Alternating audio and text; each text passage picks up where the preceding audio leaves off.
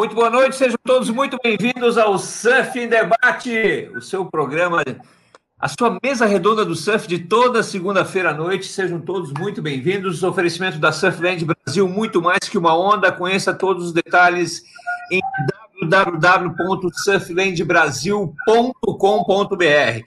Também Kite Sua Verdadeira Board House, tudo para surf, kite, sup e foil. Atende a todo o Brasil. Acessem www.kitesul.com.br. Sejam todos muito bem-vindos, vocês que estão nos acompanhando. Uh, já é inscrito no canal? Ainda não? Então se inscreve. Se inscreve no canal e dá o joinha, tá? Para receber as notificações de lives e vídeos. Estamos ao vivo também no Facebook Surfing Debate, no Twitch, pela primeira vez, Surfing Debate, e no Twitter. São duas ferramentas diferentes né? Twitch e Twitter. No Twitter é Surf Debate, tá bom? E hoje um programa mais que especial, um programa sobre piscinas de ondas. O Giovanni Mancuso me buzinava desse programa já há muito tempo. Vamos fazer o programa da piscina, vamos fazer da piscina, vamos fazer da piscina. E vamos fazer da piscina, porque em breve, não interessa onde você mora, em breve vai ter uma piscina perto da sua casa. Não se engane. É isso, Giovanni Mancuso. Boa noite. É isso, Klaus. Boa noite. Ganhei meu programa, Klaus.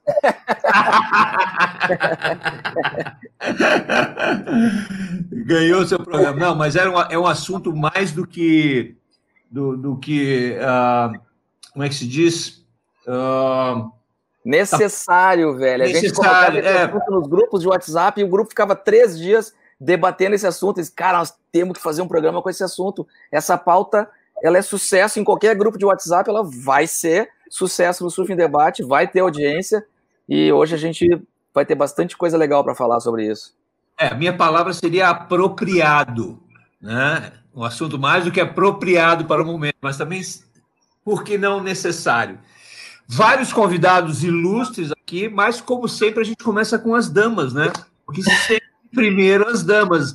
Boa noite, Liege, tudo bem? Boa noite, Klaus, boa noite, pessoal, tudo bem, tudo ótimo.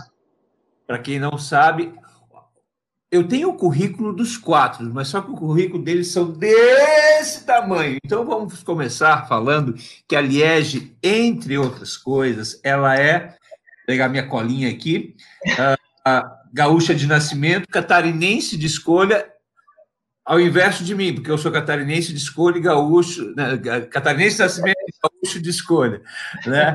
E, entre outras atribuições, ela trabalha na Surfland, é isso, Liege, arquiteta da Surfland?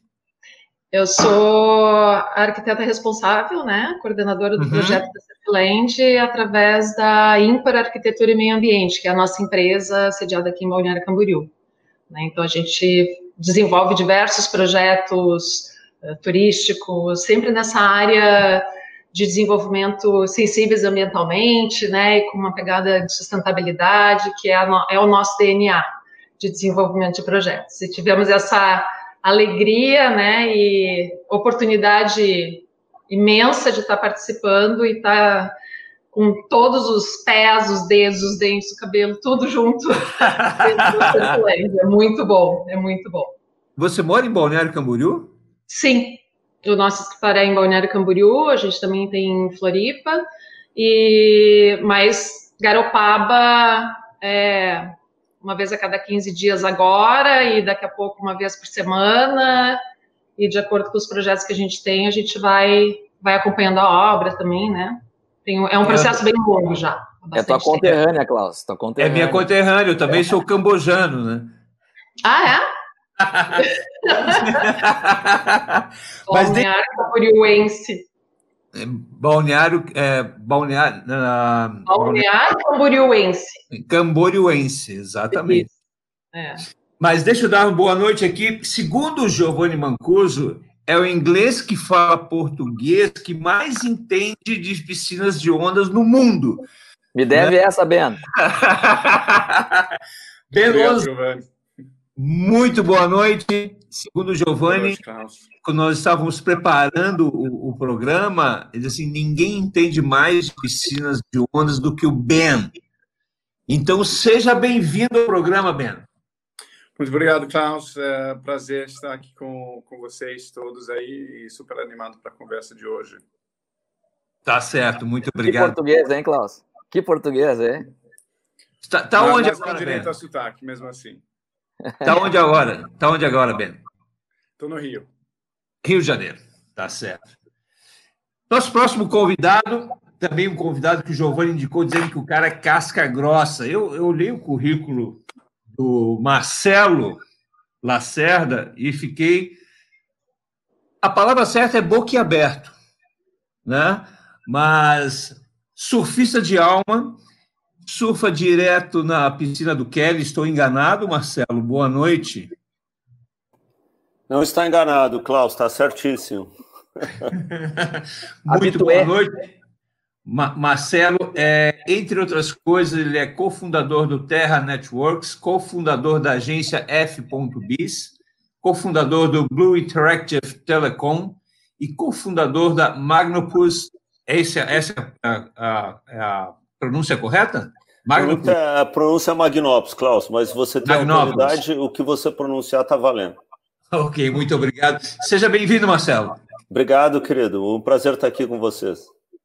O Marcelo, para quem não sabe, foi convidado para esse programa para ser o contraponto da piscina de ondas, porque, de acordo com o Giovanni, é, o Marcelo não aceita, né? Mas, de acordo com o Giovanni, né, sempre que eles conversavam sobre piscina de ondas, o Marcelo dizia: não, mas, não, mas.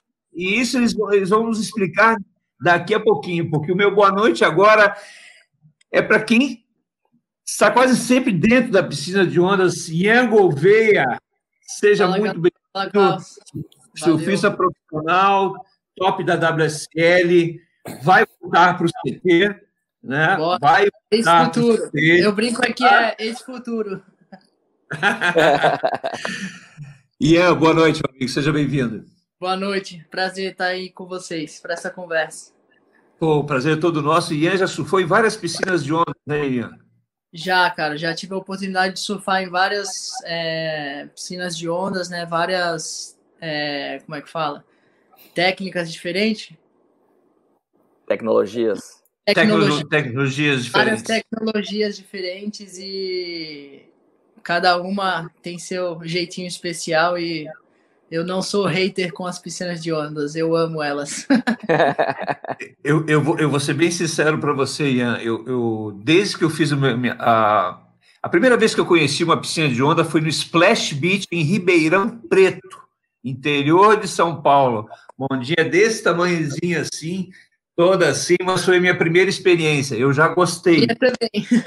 A sua também? A minha também. Meu primeiro contato com a piscina de onda foi lá quando eu tinha Cara, 11, 11 anos de idade eu tinha. E e foi meu primeiro contato lá. A gente teve um evento ali, amador, nova geração inteira. Todo mundo que está no WCT participou desse evento.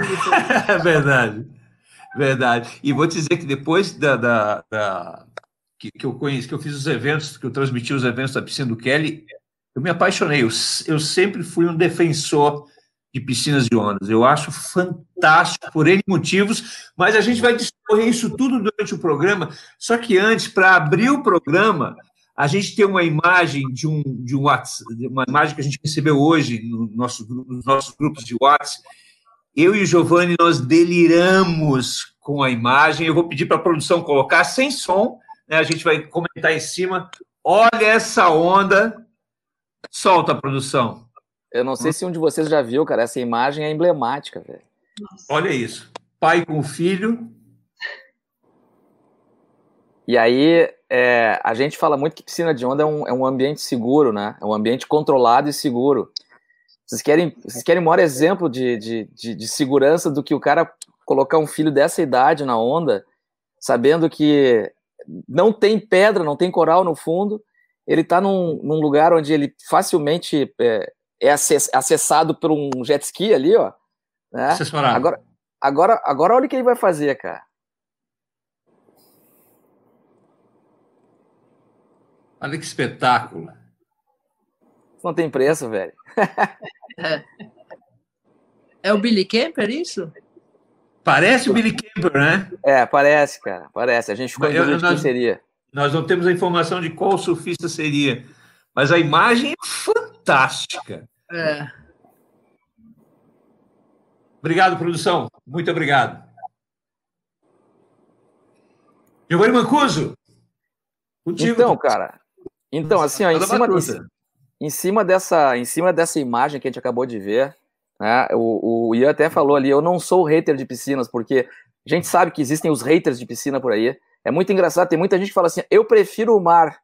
Eu digo, mas tu já surfou numa piscina? Não. Então, não tem como preferir o mar, né? Fora que não, não se trata de substituir um pelo outro. Né? A, a ideia nunca vai ser essa, nada substitui o mar. Mas, cara, existe um ambiente mais apropriado para aprender a surfar, para uh, melhorar a técnica de surf, para se sentir seguro, para fazer, uh, para recuperar lesionados, enfim, cara, a, a, não, te, não tem fim, né? A lista de, de coisas boas que pode se fazer na piscina de onda e, inclusive, surfar. Né? Então eu pergunto, eu vou, eu vou pedir para o Ben começar falando, porque o Ben tem projetos de piscina de onda, e eu sei que naqueles projetos de 258, aquelas apresentações de 258 páginas do Ben, tem várias dedicadas às diversas atividades que pode se fazer numa piscina, e que são atividades que literalmente são, são muito difíceis de fazer no mar. Fala, Klaus. Não, só, a gente só queria apresentar o Ben, passar um pouquinho do currículo dele. Faltou do Ben. Antes dele responder, o Ben é inglês, 14 anos morando no Brasil, Nascido e criado no litoral sul da Inglaterra. Qual a cidade, Ben? Brighton. Brighton. Fica uma hora de Londres. Uma... Brighton. Uh, aprendeu a surfar nas ondas de Lacanau, na França, onde passava as férias. Aos 13 anos passou a trabalhar no CT de Lacanau, que depois virou QS. Que legal, começando com, com faxina e terminando como interlocutor mais jovem da SP Europa. Trabalhou com François Payot? Uh, isso, é, com, com François, é. Tem uma, toda uma galera aí, é, inclusive vários brasileiros, né? Que legal. É que o François Payot era da SP Europa, né? Uhum. Isso aí. Se formou em Economia e Administração na University of Oxford e depois trabalhou como consultor na Europa e América Latina pela Booz, Booz e Company McKinsey. Antes da Copa do Mundo de 2014, montou o braço sul-americano da divisão de estádios e arenas da americana IMG. Também trabalhou como diretor na Groupon e com o nascimento das piscinas de onda se dedicou a desenvolver parques de surf pela Global Wave Parks. Currículo invejável. Mas repete Obrigado, a pergunta, então, Giovanni.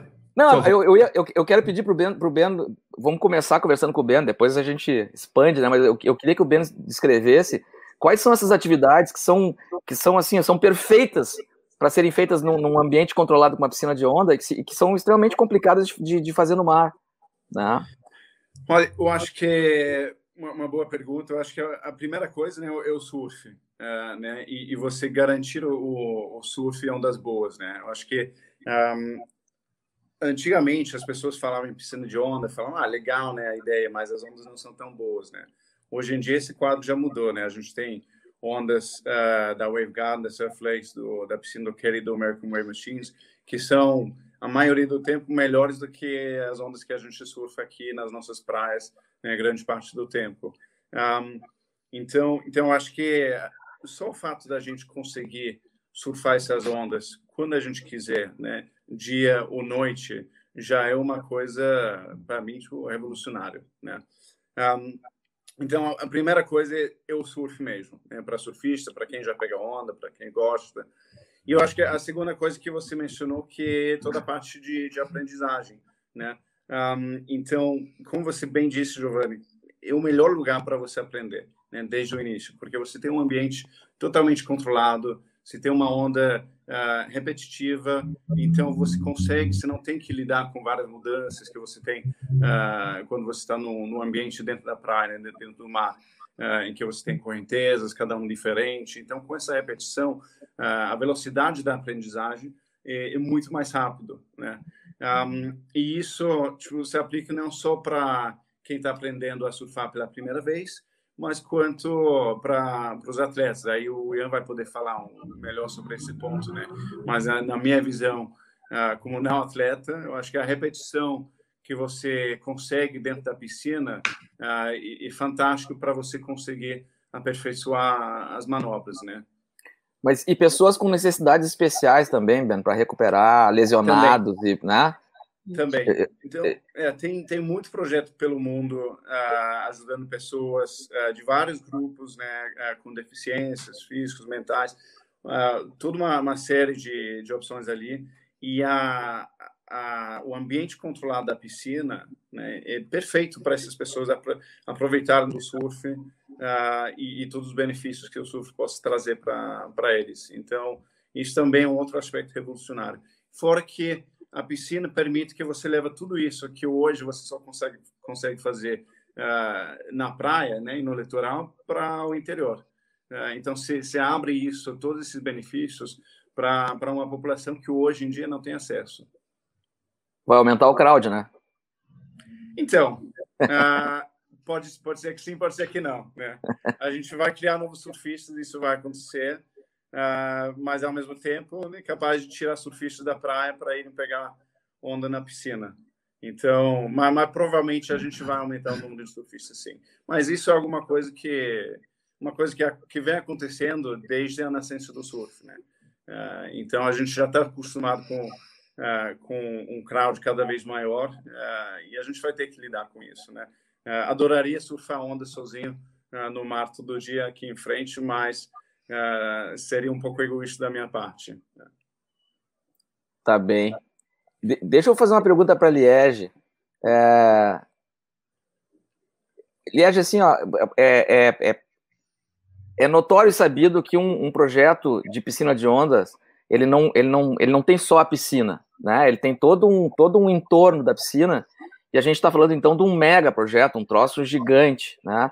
Não tem como tu, como tu montar um projeto desse, não tem como tu, tu construir isso sem causar qualquer impacto, né? É, eu, me parece assim, me parece utopia a gente querer dizer que tu vai construir um, um parque de surf e, e, não vai causar nenhum dano ao meio ambiente, tu vai ser 100% correto, tu vai, não vai, assim, tu não vai estragar nada, né? É, mas eu sei que, que o teu trabalho consiste em justamente tentar diminuir o máximo possível uh, esse dano. Explica um pouco para a gente como é que como é que, que, caminho como é que é esse caminho. Bom, para começar, na verdade, né, Giovanni, assim, só o fato de nós estarmos aqui, a gente já está causando algum impacto. No momento que tu nasceu, já a gente já está interferindo na questão do meio ambiente em si. Então, é, o, o, nosso trabalho de mais de, de 20 anos já vem percorrendo esse trabalho. Lá em, na ECO 92 é que se de, definiu o caminho do que seria um desenvolvimento sustentável, porque a gente teria duas possibilidades. Não desenvolver mais, ficar né, do jeito que, que era, ou desenvolver economicamente de uma forma sustentável, a partir de um outro olhar. E isso foi, é, é, essa caminhada é uma caminhada recente, se a gente vai falar, né, de ECO 92, mas lei mesmo de crimes ambientais foi em 99. Então, uh, e licenciamentos ambientais para empreendimentos que não só indústrias são mais recentes ainda, são de 2006. Então, assim, a, a gente como, como arquiteta, né, e a gente, eu fiz mestrado em gestão ambiental justamente pela, por essa necessidade de ter uma integração do projeto desde o início e não uma coisa separada. O projeto arquitetônico, ele não é separado do, das necessidades do ambiente, ao contrário, o arquiteto, ele chega, a gente, né, principalmente, chega no local e a gente tenta identificar primeiro o que, que o local diz que a gente pode fazer. Isso é uma coisa que a gente né, fala sempre, porque às vezes o empreendedor chega e diz assim: é, o empreendedor chega com a necessidade, eu preciso de determinado programa. E a gente vem com a visão de como implantar esse programa dentro de uma, de, um, de uma da menor possibilidade, da, do menor impacto possível, como tu falou. Então, assim, e quando a gente fala em impacto, ele pode ser positivo ou negativo. Um impacto extremamente negativo, por exemplo, são uh, empreendimentos irregulares, são loteamentos né, irregulares, são é, às vezes uma residência também de forma irregular que pensa que está causando um pequeno impacto, mas 70 residências juntas causam um impacto tão grande quanto. Então, o, o projeto do Asterfland, por exemplo, a gente Uh, a primeira premissa, né, isso já está falado, já, já, se fala bastante há bastante tempo, é, é, a leitura do terreno, preservando essencialmente os maciços de vegetação. O primeiro, o primeiro passo, né, como premissa de desenvolvimento. Por quê? Existem regras que a gente pode estar tá suprimindo vegetação sem problema nenhum, mas uma das alternativas, uh, a gente pode suprimir e, e, e compensar, mas a gente parte do princípio que podemos fazer a leitura do terreno para daí ver aonde que a gente consegue colocar o programa. E tem os croquis, até inclusive, né, a gente mostra alguns croquis que a gente faz inicialmente, porque o mesmo projeto ele tem inúmeras alternativas. A gente tem a, a intenção do, do, cliente, às vezes, de. Ele não é só um parque, no caso do Surfland, ele é um parque com resort, né?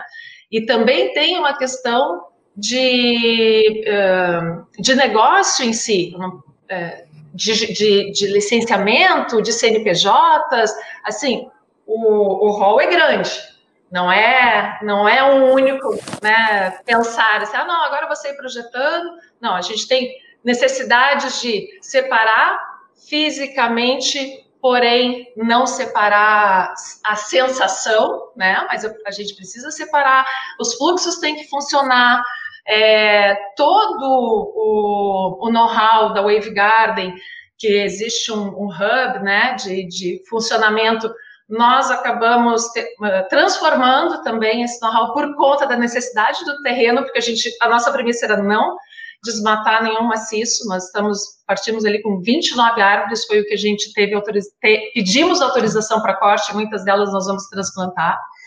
Então, é, o primeiro passo é esse, é, é fazer a leitura do terreno para pensar no projeto urbanístico e arquitetônico.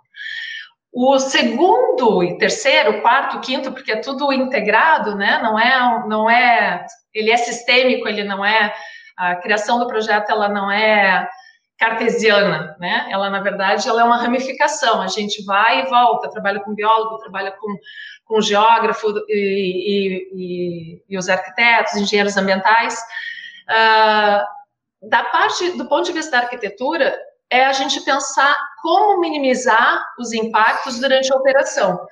Porque todo o empreendimento, ele tem um impacto de instalação, que a gente chama que é durante a execução da obra, né, durante aquela, aquele, procedimento de instalação, e depois a operação, que é para a vida toda. Então, a gente tem que olhar lá na frente como que eu posso minimizar o, o consumo de energia elétrica, por exemplo, antes mesmo de pensar em colocar painel fotovoltaico. Ah, eu preciso banhar esses ambientes com luz natural. Porque daí eu vou ter uma economia, eu não vou ter uma necessidade. Como é que a gente faz isso na arquitetura? Na arquitetura, através da, da, das edificações, através dos ambientes iluminados naturalmente, ventilação, maior possibilidade de ventilação natural, para também minimizar a necessidade do, do uso de energia elétrica, é, a questão do conforto, utilizar muita vegetação, né, tanto em paredes verdes, coberturas verdes, porque isso ajuda também no amortecimento da, da, da, nas próprias ilhas de calor, né, do ambiente. Então, assim, é, é tem bastante coisa. Impacto, sim, mas os impactos positivos também, né, que a gente tem, eh, principalmente pelo ponto de, de, de cuidados que realmente a gente tem, assim, um, em todas as etapas, e não quer dizer que são todos os cuidados, mas são muitos cuidados, né? Com a gestão da água, com a gestão da energia, com a gestão do resíduo, é, com a educação, porque um ambiente deste, que é um parque, e que é um hotel, que é um resort, as pessoas, a operação dele, uh, tu tem uma possibilidade de educar as pessoas de uma forma uh, em relação ao meio ambiente, Sim. pelas atitudes do empreendimento, pelo, pelo, pela experiência, a gente pretendeu né, ter todo o empreendimento, todo uh, realmente andar a pé, poder ter essa, essa experiência que o surfista gosta, que é andar no meio da natureza para ter experiência. Quem é surfista sabe como é, quem não é, pode ter experiência de como é estar indo do, da, da, piscina até o, até o apartamento, pelas calçadas, né, pelos ambientes, então... É, e, e me parece que eu, me, só para só para não perder, sim, assim, sim. Me, a, a, a Liege está falando de Surfland porque ela é arquiteta da Surfland, mas a gente quer deixar claro que a gente não vai falar de Surfland, porque na verdade a gente tem um outro projeto que se chama Praia da Grama e que e usa a tecnologia, uh, a mesma tecnologia que, que, é o, que, a, que a Surfland, e que, mas assim, mas eu, eu acho que tudo que a Liege está falando, provavelmente, aí eu não sei, né, mas eu falo em tese, provavelmente uh, os arquitetos lá devem ter o mesmo tipo de cuidado e, e, e, e raciocínio que tu tens, né, Liege, porque, sei lá, eu, eu, eu, imagino que isso se aplique a, sei lá, estádio de futebol, né? Qualquer projeto Sim. grande, assim, deveria ter esse tipo de, de, de, de, caminhar, né? Na verdade, qualquer projeto, que, é, que nem a gente fala assim na, na, arquitetura, e a gente quer uma escola lá, né, dos teus, teus conterrâneos também, né, uma coisa, mas são as premissas básicas de uma boa arquitetura, de tu, que é lá da, da época do, do, do, modernismo, só que a arquitetura contemporânea e sustentável ela faz essa releitura da questão da modulação para minimizar o, o a, a, própria execução da obra, é, reduzir resíduos, é, reduzir. Então, assim, tem uma série de estratégias né, a serem feitas em construção sustentável como um todo. E no caso específico de piscinas com onda, que eu posso falar, é, é da Surfland, porque é o projeto que a gente está claro. desenvolvendo efetivamente, né? Mas em todos os projetos que a gente desenvolve, a premissa básica de início é, é por aí, né? Vai lá, Cláudio. Gente, posso acrescentar uma coisa aí? Pode, claro. pode, claro. Eu acho que, que a Liege falou muito bem de como que você faz a sustentabilidade dentro do projeto, né? E eu acho que, além disso, tem a possibilidade uh, dos parques de, de surf, né, agiram como um fomentador, né, e, e, e devolver ainda mais para o meio ambiente uh, e, e para né, a parte social, etc.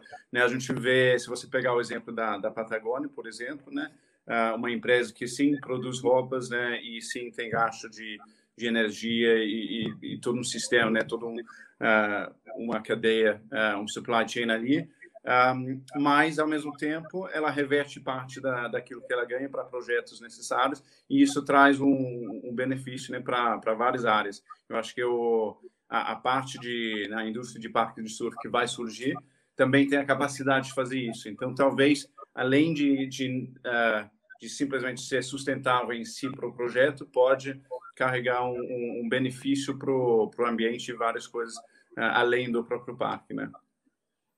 Obrigado, Ben. Uh, produção, volta, volta a pergunta lá do Superchat. Vocês todos podem mandar a pergunta de vocês através do, super, do, do Superchat, uh, que os convidados vão responder. O Eduardo Rosa, lá de Imbituba, uh, ele pergunta: a grande dúvida é de onde, falando em relação ao pergunta é a Liege, né? A grande dúvida é de onde virá toda a água que irá alimentar e manter a piscina de ondas, ou o parque, né? como um todo. A escassez de água já é visível há várias temporadas na região. Ele pergunta isso porque ele mora em Ibituba, que é ali colado de Garopaba. Uhum. Então, a, a água, nós temos duas fontes, não é duas fontes, é dois, dois, dois sistemas de abastecimento. Um é o abastecimento regular do parque e do hotel, que é um abastecimento como se fosse de um condomínio, que esse é o abastecimento constante que vem da Casan, abastecimento público, tá? Temos é, uma estimativa de aproximadamente 300 metros cúbicos dia de abastecimento e temos reserva, reserva própria por conta da estação de tratamento, todo o efluente que vai ser tratado dentro da Surfland, ele vai para uma ele vai para cisternas próprias e vai ser reutilizado no, nos vasos sanitários e para irrigação. Além, do, além dessas reservas da estação de tratamento, a gente tem a água da chuva também. Então, reservatório de água da chuva e reservatório da estação de tratamento vão uh, superar a necessidade do consumo. A gente tem, em termos de reservatório, 340 metros cúbicos, em termos de necessidade de consumo, 300. Então, a gente praticamente tem um ciclo fechado. Para a piscina, e eu acho que isso é muito bom essa pergunta, porque várias vezes a gente nem consegue, da última vez até que a gente fez a live, caiu no final e eu acabei não conseguindo responder. Uh, como que acontece? Existe, vai ter um, um cronograma de obras, né? A, a, piscina, hoje nós estamos lá com a grande parte da infraestrutura está pronta, a piscina está sendo escavada, e existe um cronograma de obras das edificações, da piscina. A piscina não vai ficar, ela vai ficar pronta é, um ano quase antes do, de todo o empreendimento, de todas as construções, né?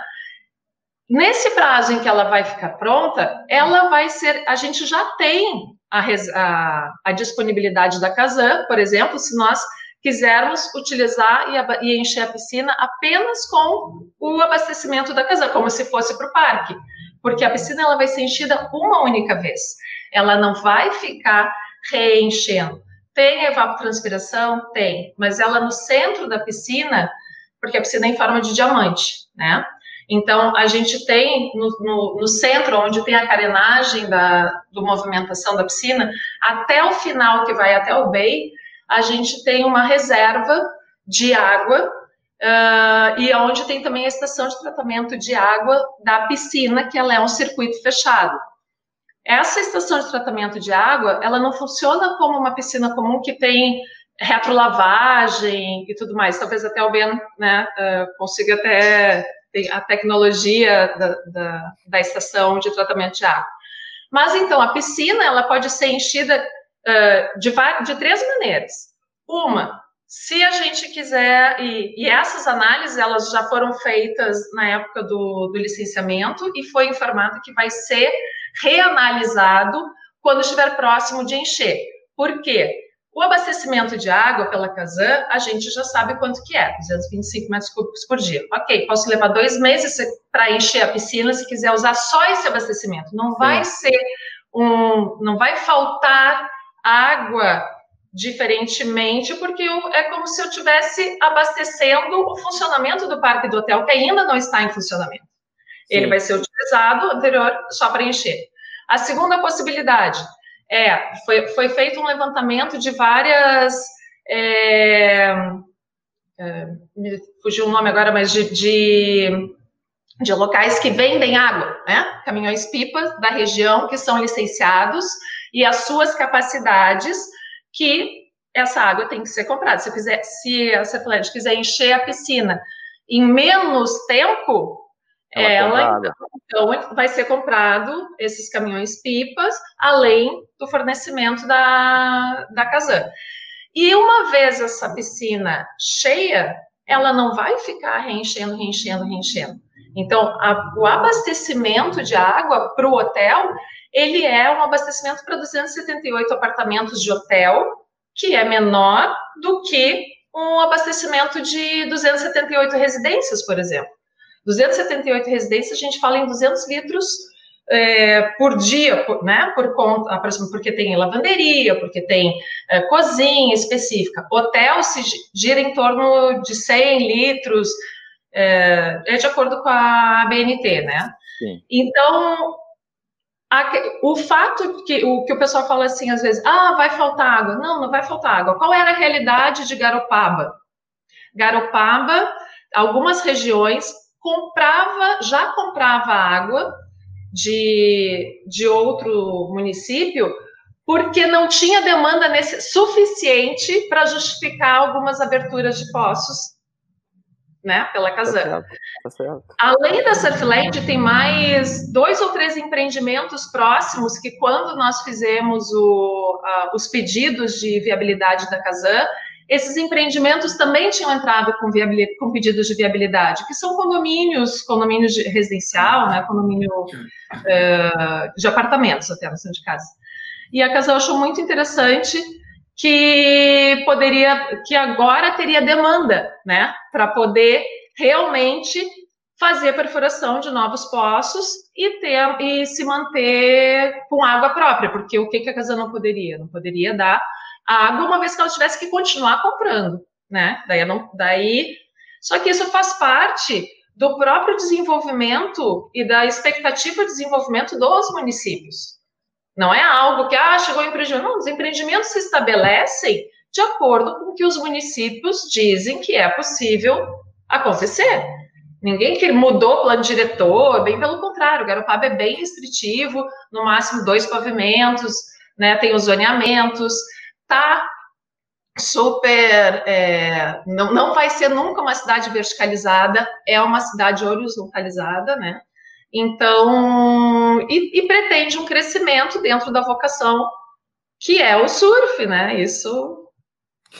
É, antes de mais nada, Marcelo e Ian, a, a, as perguntas agora estão sendo direcionadas a Liege, mas já já a gente vai começar o papo, tá? Então, eu só, uh, tá? Então já já a gente volta a conversar. Eu tenho mais uma pergunta do Eduardo Rosa, justamente sobre esse sobre esse assunto, né, através do superchat, né? Aliás, ele pergunta assim, ó, quanto a Casan liberou de volume de água para atender o empreendimento? Então, ela liberou o que foi pedido inicialmente, que foi 225 metros cúbicos, acho que é 75 para um e 50 para outro, se não me engano. Não tá, vai ser utilizada a água do, do lençol freático. Só, só, um pouquinho. Produção, volta à pergunta anterior, por favor, produção. Ah, foi o volume total da piscina? Não, mas eu acabei de explicar. A piscina tá. não vai ser enchida com o volume da casa. Tá. Porque ela não precisa, a gente não precisa do volume. Uh, eu não preciso ter o volume da piscina abastecido pela por água, porque ela só vai ser enchida uma vez. E como nós vamos encher essa piscina, vai ser com a disponibilidade. Se vai levar seis meses, se vai levar três meses, vai ser o tanto que o empreendedor vai se disponibilizar a comprar de caminhão pipa, além da disponibilidade da Casan, entendeu? Produção, volta, volta, por favor, a pergunta, aquela maior, por favor. Tá ali, ó, quanto seria isso, o volume extra para atender todo o empreendimento? Acho que você já, já respondeu isso antes. 225 né? metros cúbicos. Se, tá lá, se eu não me engano, mas está lá, na, tá lá nas, na, na licença, mas eu acho que é esse, se não me engano. Tá. É, não é o volume da eu acho que ali é que o pessoal às vezes se confunde um pouco, por isso que eu sempre gosto de frisar que são dois caminhos. Volume da piscina. Casan não tem que nos fornecer e não fornecer uh, nesse, uh, o volume para a gente encher a piscina. A Casan vai nos fornecer o que foi pedido, 225 metros cúbicos. Se nós vamos levar dois meses enchendo a piscina, porque essa é a disponibilidade, será levado dois meses. Mas essa não é a única possibilidade. A gente tem como encher com o volume da piscina e também comprando caminhões pipas para enchê-la. Isso não quer dizer que vai ter, eu vou ter que reabastecer com caminhão pipa depois. Não, isso é para encher a primeira vez. Então, encher uma vez e depois ela tem um ciclo fechado e a gente tem as, as reservas de água da chuva, né? De Perfeito. nada, Eduardo. Eduardo Rosa, muito obrigado. O Eduardo é, é um, é, um, é um, fã do programa desde que a gente começou lá em 2016, que a gente fazia pelo Facebook. O Eduardo sempre interagia com a gente. Obrigado, Eduardo. Eu, eu, eu agora, eu, agora eu, quero, eu quero conversar com o Marcelo, né? porque eu estava dando uma olhada no currículo do Marcelo e, e realmente eu fiquei bem impressionado. Né? O, o, o Marcelo, um, um alto executivo, surfista alto executivo. Podemos falar assim, né, Marcelo? Klaus, aqui você manda. Você fala o que Marcelo, você quiser. Eu vi aqui que, que você foi o fundador da, da Nutec Informática em 1986, né? Foi adquirida pelo grupo Telefônica faz, e a Nutec passou a fazer parte do Terra Networks, né? Uh, você também foi, em 99, foi cofundador da F.Biz, posteriormente adquirindo o controle da empresa. Tá? Em 2010, desculpe, perdão, em 2010, a F.B se tornou a maior agência digital do Brasil e foi adquirido pelo grupo WPP em 2011. Né? Uh, em 2009, o Marcelo também foi cofundador e executivo uh, da Blue Interactive SA, uma empresa de TV a cabo que operou em 24 cidades brasileiras em nove estados. A Blue Interactive foi adquirida pela NET, parênteses, claro, fecha parênteses, em 2016. Em 2013, o Marcelo foi cofundador da Magnopus, uma companhia de tecnologia baseada em Los Angeles, Califórnia.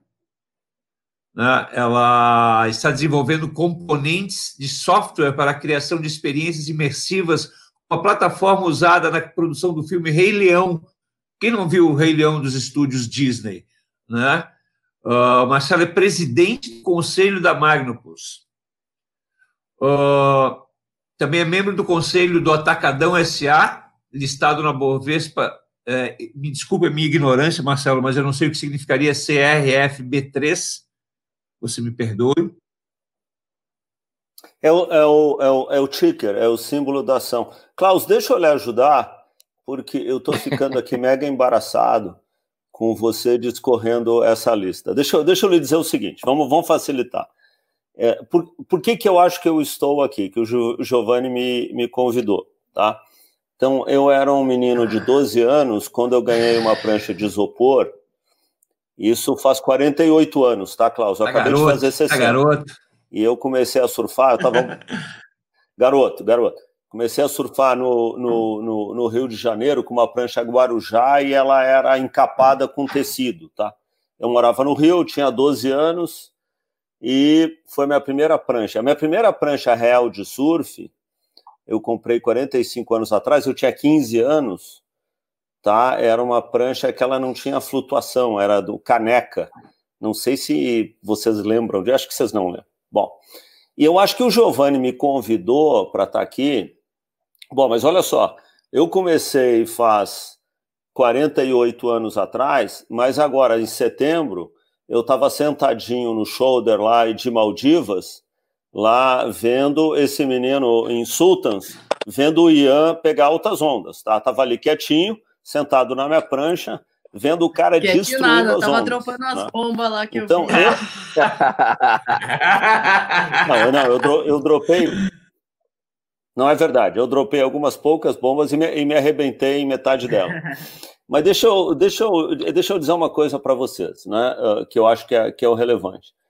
Uh, eu tenho um, um, amigão, um grande amigo, um amigo muito próximo, que é o Claudio Jones, né, que é um dos, dos nossos dos nossos pioneiros aí, né? E o Claudio Jones me veio com uma ideia de internet em 97, 98, 99, e, e eu apoiei. Nós fundamos o Waves, né?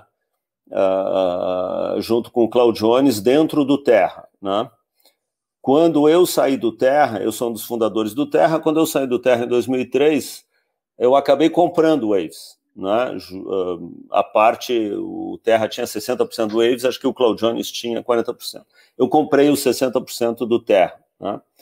Eu apoiei a compra, apoiei o Claudio Jones na compra da Fluir, ah, eu apoiei ainda no final dos anos, ah, nem me lembro, no final dos anos 90, o Avelino e o, e o, e o Teco, quando eles foram fazer a Tropical, ah, uma companhia também de, de, de, além de pranchas de moda, de utensílios, eu apoiei o Romeu Andreata na primeira mostra de surf, né? Então, eu acho que vocês me convidaram, Klaus, você e o Giovanni, uh, porque eu tenho um certo histórico de fazer cheques nessa nesse ambiente de surf, né? Como grande, eu sou eu sou um mau surfista, mas um apaixonado, né?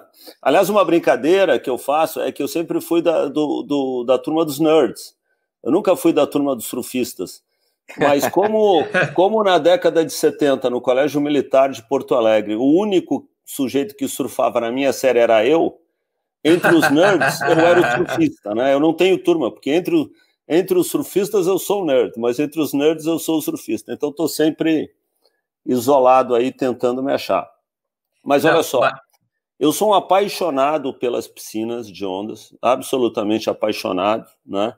Eu fui, um amigo me levou quando o Kelly estava inaugurando lá em Limor o Surf Ranch, num um evento que, que teve lá, era um coquetel muito bacana, e era um negócio Legends, né?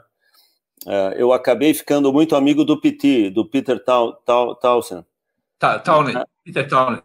Townend. Uh, uma vez eu estava com o PT em Floripa, de carro, e não tinha onda.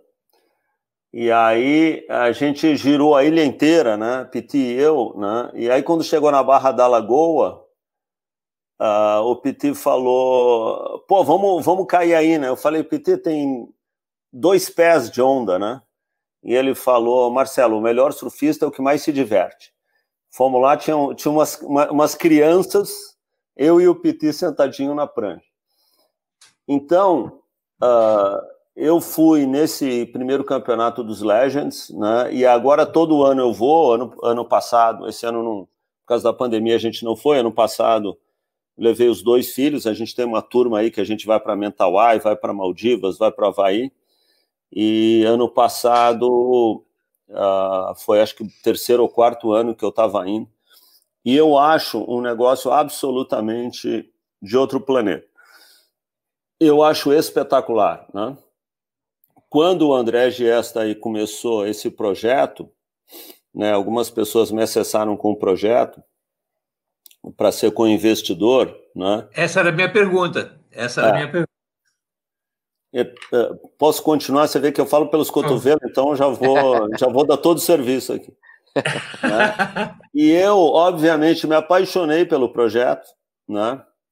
E na última hora, penúltima hora, eu puxei o freio e eu só não fiz o investimento porque eu não fiquei seguro do retorno. É a mesma coisa que, que aconteceu nas discussões com o Ben, né? o que não significa que isso não vai mudar né, daqui a pouco. Mas eu acho, acho o seguinte, quer dizer, a, e, e, aí eu vou, eu vou, eu vou devolver a palavra para você, mas eu acho que a tecnologia, né, de, de ondas fabricadas, de ondas artificiais, ela veio para ficar, né?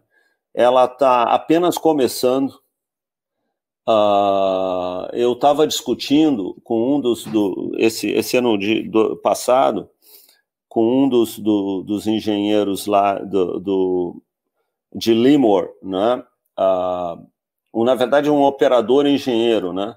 E ele disse, olha, a gente agora a gente vai começar uh, porque eles variam. Lá é um é um foil, né? É um é, um, uma, é como se fosse parte. uma hélice de avião, né? E eles uhum. variam o ângulo desse foil e a velocidade dele, né? Que é o que dá o formato da onda, né? E eles vão começar a variar também essa angulação aqui. Uh, eu não tive, eu não tive oportunidade. Eu tive, acho que, acho que dois, bati dois papos rápidos com um dos irmãos, é Odri Ozola, né? Acho Isso. que é o é, o Driozola, que é o Fernando, bati dois, dois papos rápidos, fiz dois calls com ele, né, ah, que é uma outra tecnologia que eu, esses, eu acho que são gênios, esses caras, né, que eles fizeram lá uh, no, no, no, em São Sebastião é um negócio espetacular. Então, uh, né, já para tirar o, o, o, o Giovanni, acho que me convidou para fazer o contraponto, viu, Klaus? Eu vou aproveitar eu vou aproveitar para mais uma vez fazer um protesto aqui. Eu sou apaixonado por ondas artificiais, né? E, e, esse debate, né? Eu tenho eu tenho uns amigos, né? Tenho o Ernesto Simões, o Marcelo Serpa que se mudaram para o Havaí alguns anos atrás, né? E o Ernestão bate muito. Ele fala meu Uh, que onda artificial, toda vez que a gente está indo, vai a nossa turma lá para lá para Limor, lá para o Surf Ranch, e ele fala aqui que idiotice, né? E, mas não é a mesma coisa, né? Uh, são coisas, é, eu acho, complementares.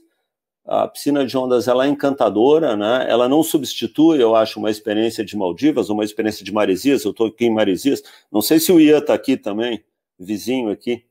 Sumiu, o Ian. Foi, foi embora, ficou brabo. mas então, mas eu acho, né? Uh, agora, uma coisa é você, uma coisa é você uh, poder usufruir dessa tecnologia, né? E outra coisa é você ser investidor. Agora, uh, existe aqui em São Paulo, no momento, eu acho que existe uma expectativa muito boa sobre a Fazenda da Grama, muito boa. Né? Uh, eu começo a ouvir uh, coisas muito legais que estão acontecendo lá, e assim, esses empreendimentos, eles vão ter que se provar, eles vão ter que parar de pé economicamente, né? eles vão ter que depois, como tese de investimento, eles vão ter que se provar, mas eu começo a perceber que tem coisas muito boas, né? E, e, e se eles pararem de pé, eu acho que vai ter um influxo de capital muito forte para os empreendimentos. Talvez num formato não de investidor direto, um formato de syndication, um formato de, um formato de fundo, né? mas você vai ter um país como o Brasil, que é um país que tem muita água, é um país que tem um território muito grande, é um país que tem uh, um, um, centro, centro-oeste, se desenvolvendo muito rápido e ficando rico. A riqueza do país está vindo do centro-oeste, né? Uh, é um país que está finalmente parece, né, que a indústria agropecuária vai vai ser o, o, o vetor dominante da economia brasileira. Então eu acho que você vai ter oportunidades incríveis para no Brasil com a água que a gente tem, com a insolação que a gente tem, né, usando recursos naturais, usando energia uh, uh, de fotocélulas, eu acho que a gente vai ter oportunidades incríveis para investimento e, com isso, né, para desenvolvimento dessa tecnologia de piscina de ondas no Brasil. É, eu, ia, eu ia fazer uma pergunta para o Ian, a produção está tentando recolocar ele no programa. Tá, é, é, tá voltando aqui o Ian.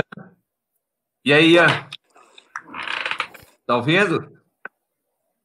Ele tá voltou tá com... Opa, foi mal, galera. Tô. Tô e onde, onde você está aí? Você está em Marizias? Tô, tô em Marizias, tô em casa. Tive que mudar de lugar aqui. Eita. Vem aqui para casa, ah, menino. Vem Vocês, são, cá. Vocês são vizinhos? Somos. Acho que ele está no Quase, canto né? aqui. Eu tô aqui também. Não, é, um, é uns 150 metros, vai. A internet do Marcelo tá melhor, Ian. Vai para lá. ó, eu sei que você é atleta, mas aqui tem um esquinho, ó. Aí, ó. Se eu, quiser um chazinho. Ô, ô, Klaus, antes de fazer a pergunta pro Ian, deixa eu fazer uma pergunta pro Marcelo, que, que eu achei interessante ali, que o Marcelo falou no fim. Marcelo, tu falou que tu tá ouvindo coisas boas uh, sobre a, a, Praia da Grama. O que que tu chama de Fazenda coisas da boas? Grama.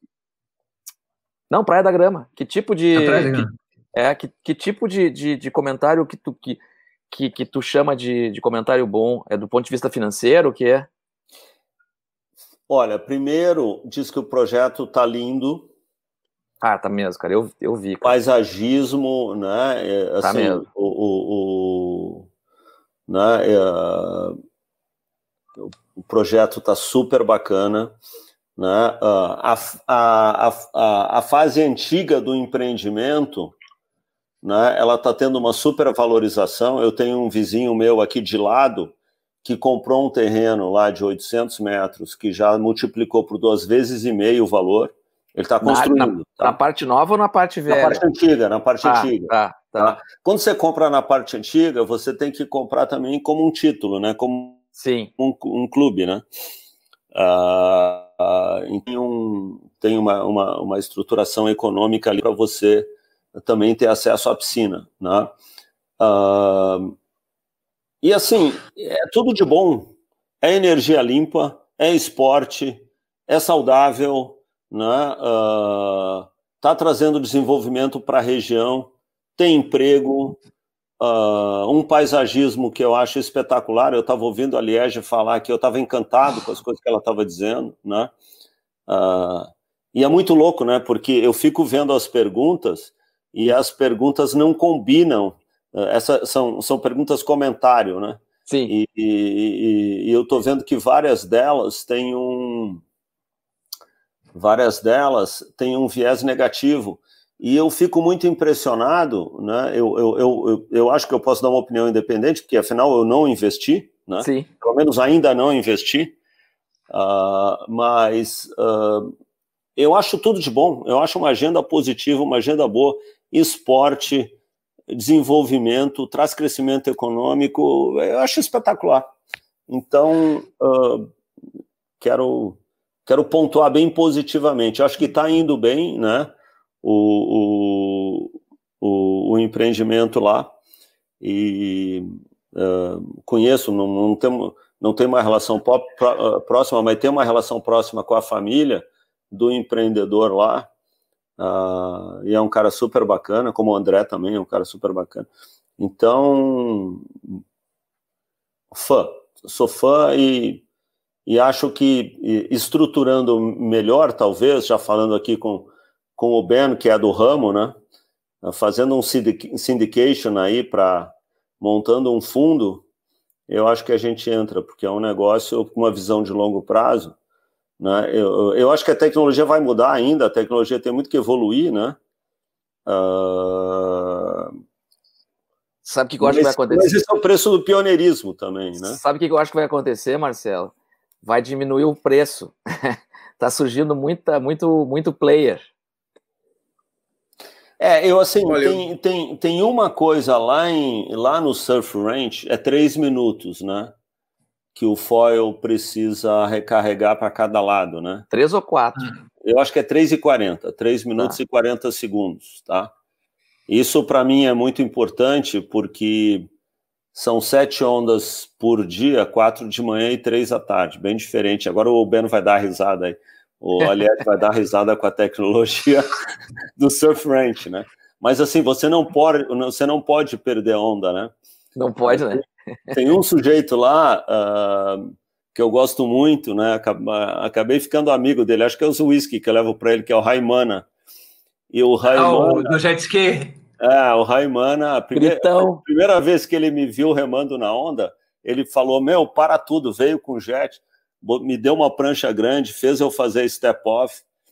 Né? Então, uma onda lá é um negócio muito precioso, né? Sim. Uh, então, as coisas têm que mudar de patamar, elas têm que mudar de preço, tem que aumentar a frequência. Eu acho que esses meninos de São Sebastião e a tecnologia que o André Gesta adotou, que, que a Fazenda da, da Grama adotou, eu estou chamando de Fazenda da Grama porque é o que eu tenho na, na, na cabeça. Eu acho que uh, é uma tecnologia uh, que permite mais volume, né, mais volume de, de onda e, e por consequência, a viabilidade econômica é, fica muito mais perto, mas eu acho que essas coisas todas vão avançar muito. E acho que o Brasil é um, é um berço perfeito para a gente investir e desenvolver mais essa tecnologia, acho que sim. Eu, eu, tenho, uma, eu tenho uma curiosidade, eu queria perguntar para o Ian, de, mas depois mas o Marcelo pode participar também, que são, são as duas pessoas aqui que, que já pegaram onda na piscina do Kelly. É, eu, quando converso com. Enfim, eu, quando falo sobre o assunto, é, é, natural, né? As pessoas dizem assim, cara, mas a onda é a do Kelly. E eu faço dois comentários. O primeiro, óbvio, é o da, da frequência de ondas, que não. Se, se, nós vamos falar de um projeto que não para de pé, uma piscina do Kelly hoje não para de pé, né? não, não se paga, porque é muito pouca onda. Ah, ia ficar muito caro. Mas, a, mas a, o outro comentário eu faço sem conhecer na prática, velho.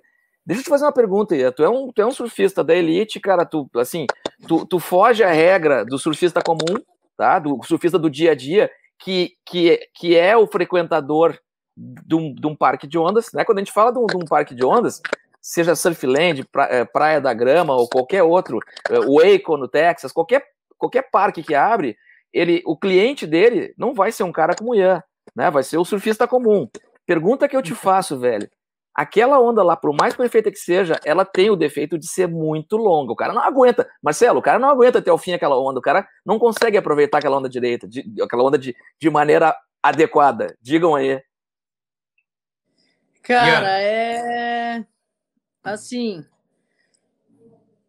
É. Cara, é, é, é difícil de explicar assim. Acho que cada um, quando vai surfar onda, vai sentir uma, uma sensação diferente. Vai ter uns que vai despertar uma criança de dentro e vai parecer que tá na Disney, vai ficar amarradão. Vai ter uns que vai chegar muito afobado e realmente é um lugar que se você chegar afobado é...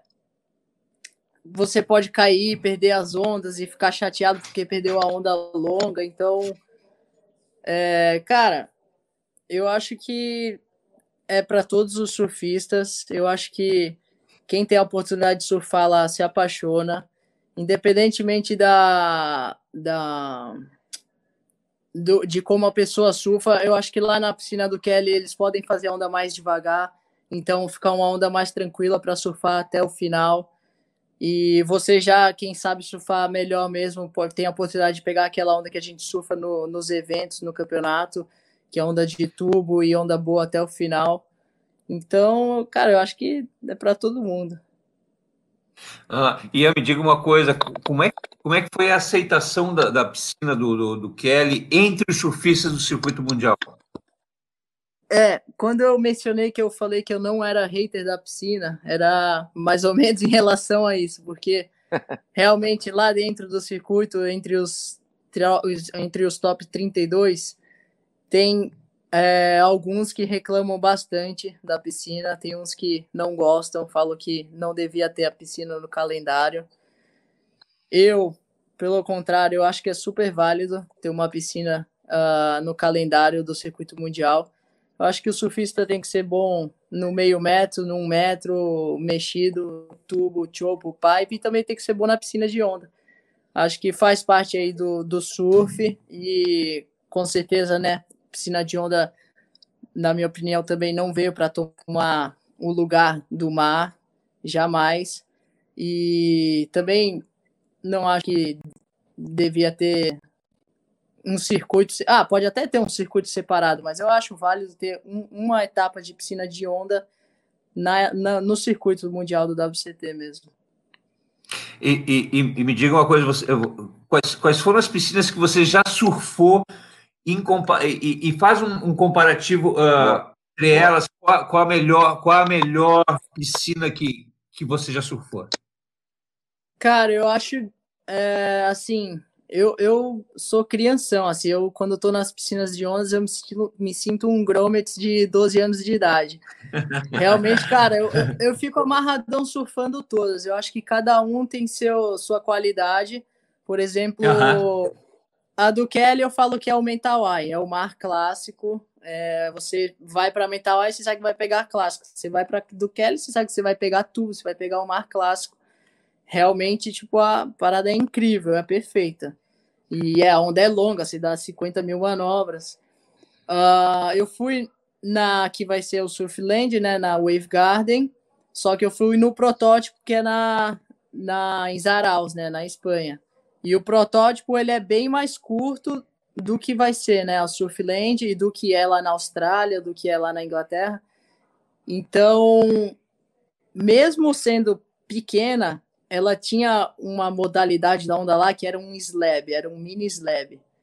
E, cara, era um tubo irado, assim. E a gente surfando, eu, William, é, Filipinho, é, o irmão do Gessel, o Vitor Mendes, Cara, a gente ficava naquilo ali, pegando uma onda a cada sei lá quantos segundos. Oito. ficava assim, né? Rodeando todo mundo. Cara, parecia todo mundo uma criança na Disney. Todo mundo. Era cada drop nesse tubinho, era uma gritaria, a galera amarradona. Então a Wave Garden tem esse lance de, de ser mais parecido com o mar, pelo fato de vir onda toda hora. E você pega a onda, já sai no canal, já volta, já pega outra onda eu acho que para surfar em galera com os amigos, essa é a mais irada, a tecnologia da Wave Garden, porque todo mundo pega muita onda toda hora. E tem a do Texas, que é a, a rampa realmente para treinar aéreo, é algo assim que é a pista de skate, não tem jeito. A gente tem Mas tem um rico tubinho lá também, né, Ian? Tem um ah, rico tubinho, tubinho, né? O tubinho eu achei enganação, ele é bonito na foto, ah, é? mas ao vivo ao vivo ele é aí, é mais pequeno e é meio enganação Mas o, a, a sessão de manobra é irada. Agora, o aéreo, realmente, para nós profissional, tem, é, treinar aéreo é algo que é perfeito, é muito, muito boa. Perfeito, obrigado, Ian.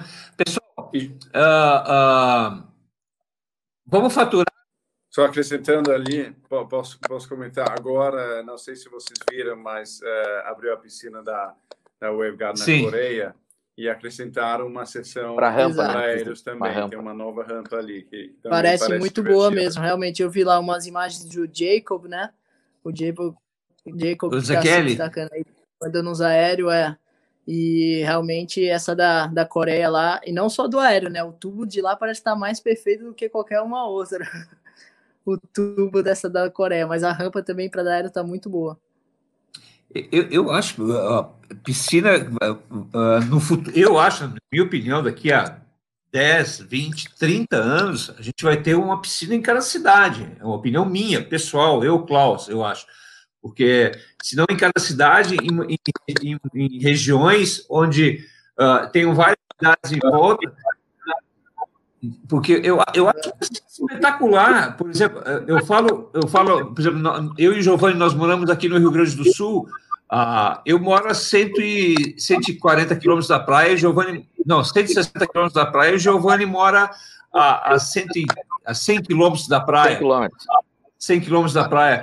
Ah, se tivesse uma, uma piscina de ondas aqui perto de Porto Alegre, meu Deus do céu, o crowd na, no litoral ia diminuir consideravelmente e a gente, a gente ia poder ir, ir, surfar na piscina todos os dias com horário marcado. Tu sabe assim, ó, eu vou surfar das.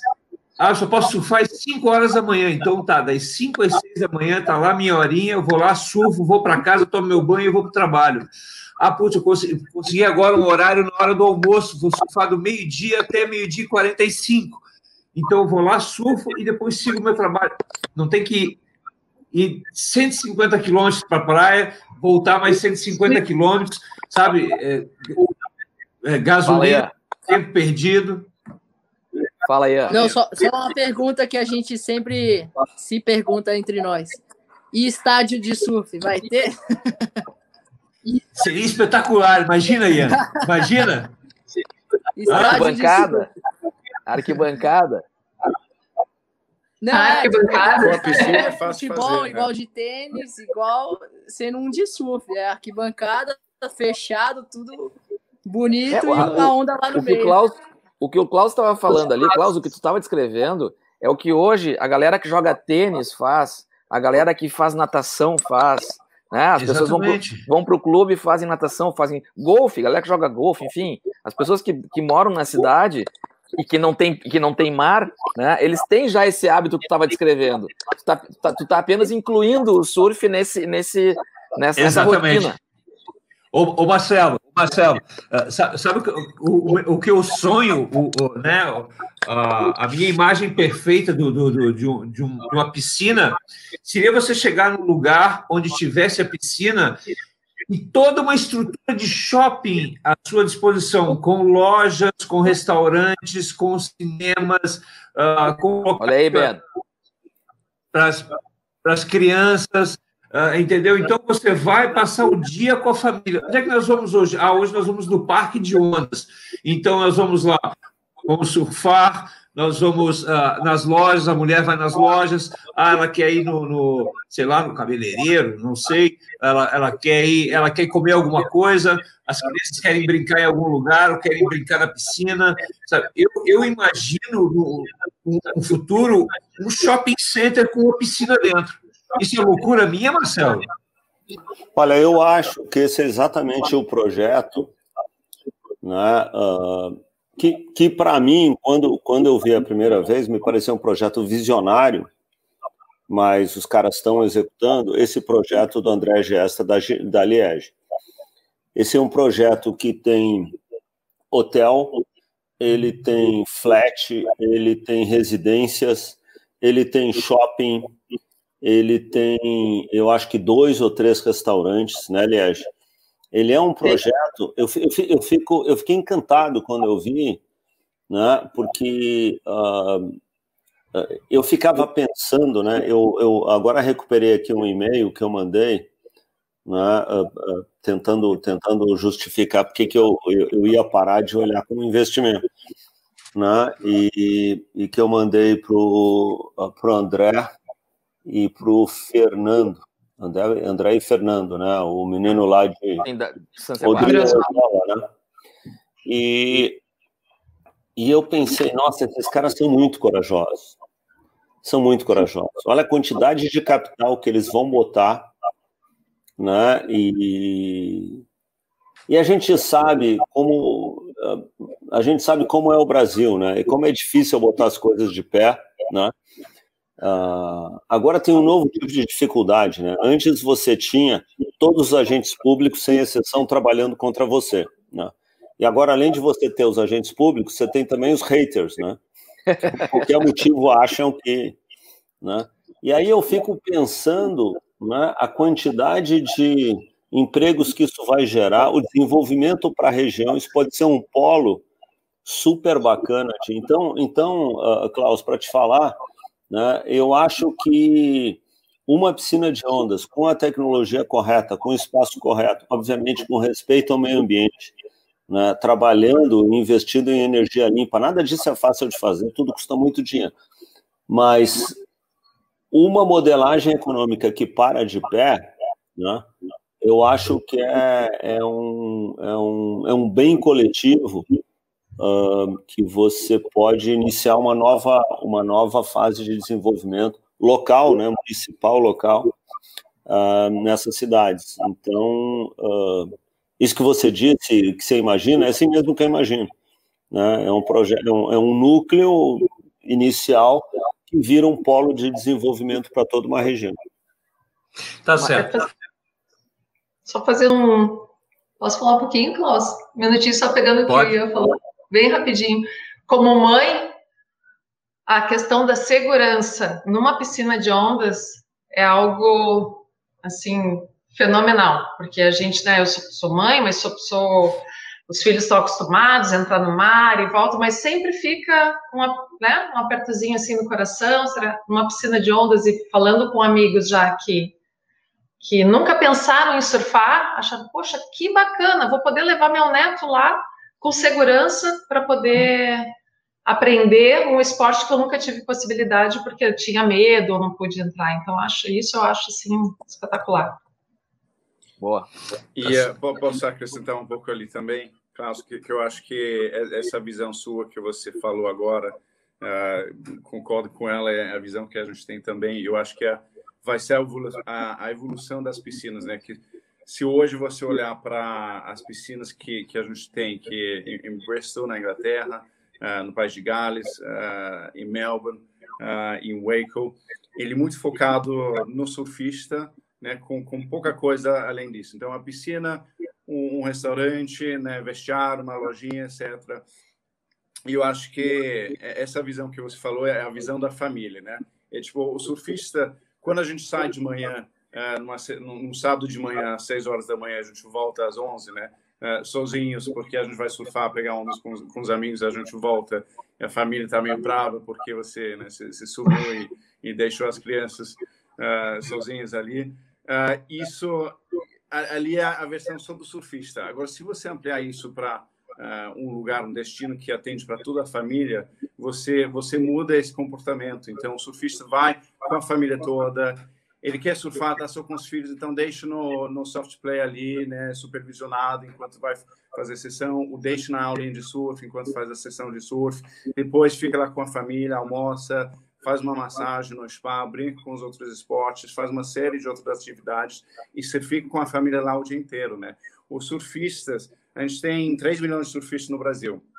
A gente tem 55 milhões de, de fãs de surf e a gente tem uh, quase 200 milhões de pessoas no Brasil que curtem praia. Né? Então, se você, se você vai, se você olhar além de simplesmente o surf, você consegue criar um destino que é atraente para a vasta uh, uh, né, quantidade da população. E isso faz com que você consiga trazer mais pessoas para dentro, manter eles lá para mais tempo, e isso é o que vai render esses, esses parques viáveis. Né? É isso aí. Obrigado. pessoal, vamos rapidamente para um comercial, vamos faturar, a gente vai para um comercial rapidamente.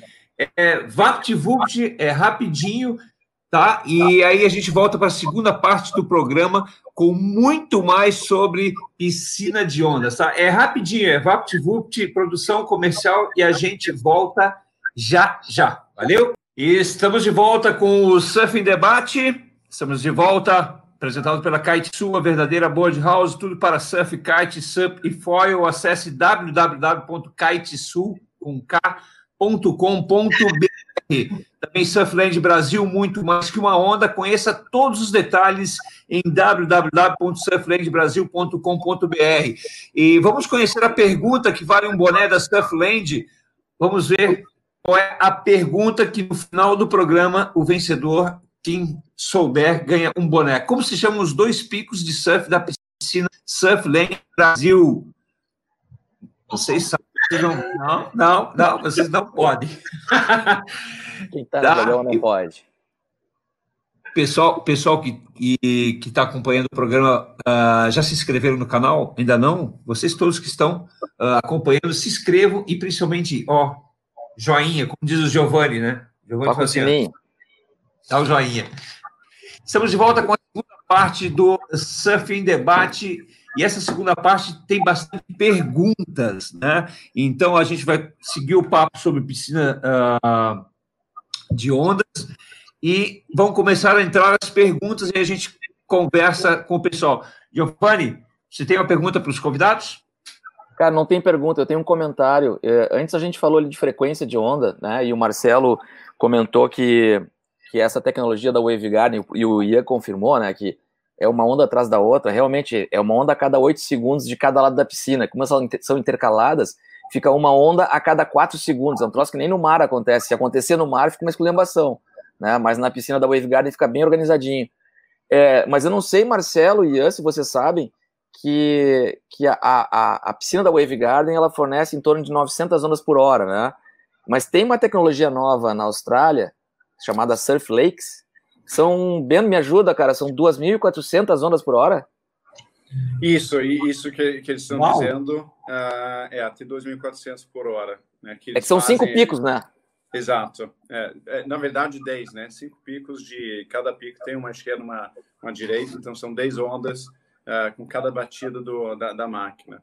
Então é um volume gigantesco de, uh, de ondas, né? Significa muito mais gente na água tu, tu atende mais gente ao mesmo tempo, né, cara? E, e, e, no caso da, da Surf Lakes, é, eu tenho, eu tenho um, assim, eu, eu, tenho um grande ponto de interrogação na cabeça, que é como tu vai, como tu vai é, suprir a demanda de todos os grupos de surfistas. Então tu pega um, tu pega um cara como o Ian, tá? E tu pega um cara que está começando a surfar. Obviamente, a onda que vai que vai deixar o Ian feliz não é a onda que vai deixar o, aquele cara feliz. Só que ambos estão pagando para surfar lá. E aí, como é que tu resolve isso? Então, o que eu vejo é que as piscinas de onda também vão ter o desafio de criar um cardápio e distribuir pelo, pelo, pela agenda do dia, né? As sessões, ah, nesse, nesse horário aqui vão rolar sessões tubulares, nesse horário aqui vão rolar as sessões de onda gorda e tal. No caso da Surf Lakes não tem esse problema, porque tu tem um, um pico de onda gorda, um pico de onda tubular, um pico de laje, né? Tu tem vários tipos de onda acontecendo ao mesmo tempo. É, é, é isso aí. Eu, eu, acho que isso é a grande vantagem que eles têm, eles têm hoje, justamente você conseguir atender todo mundo ao mesmo tempo, né?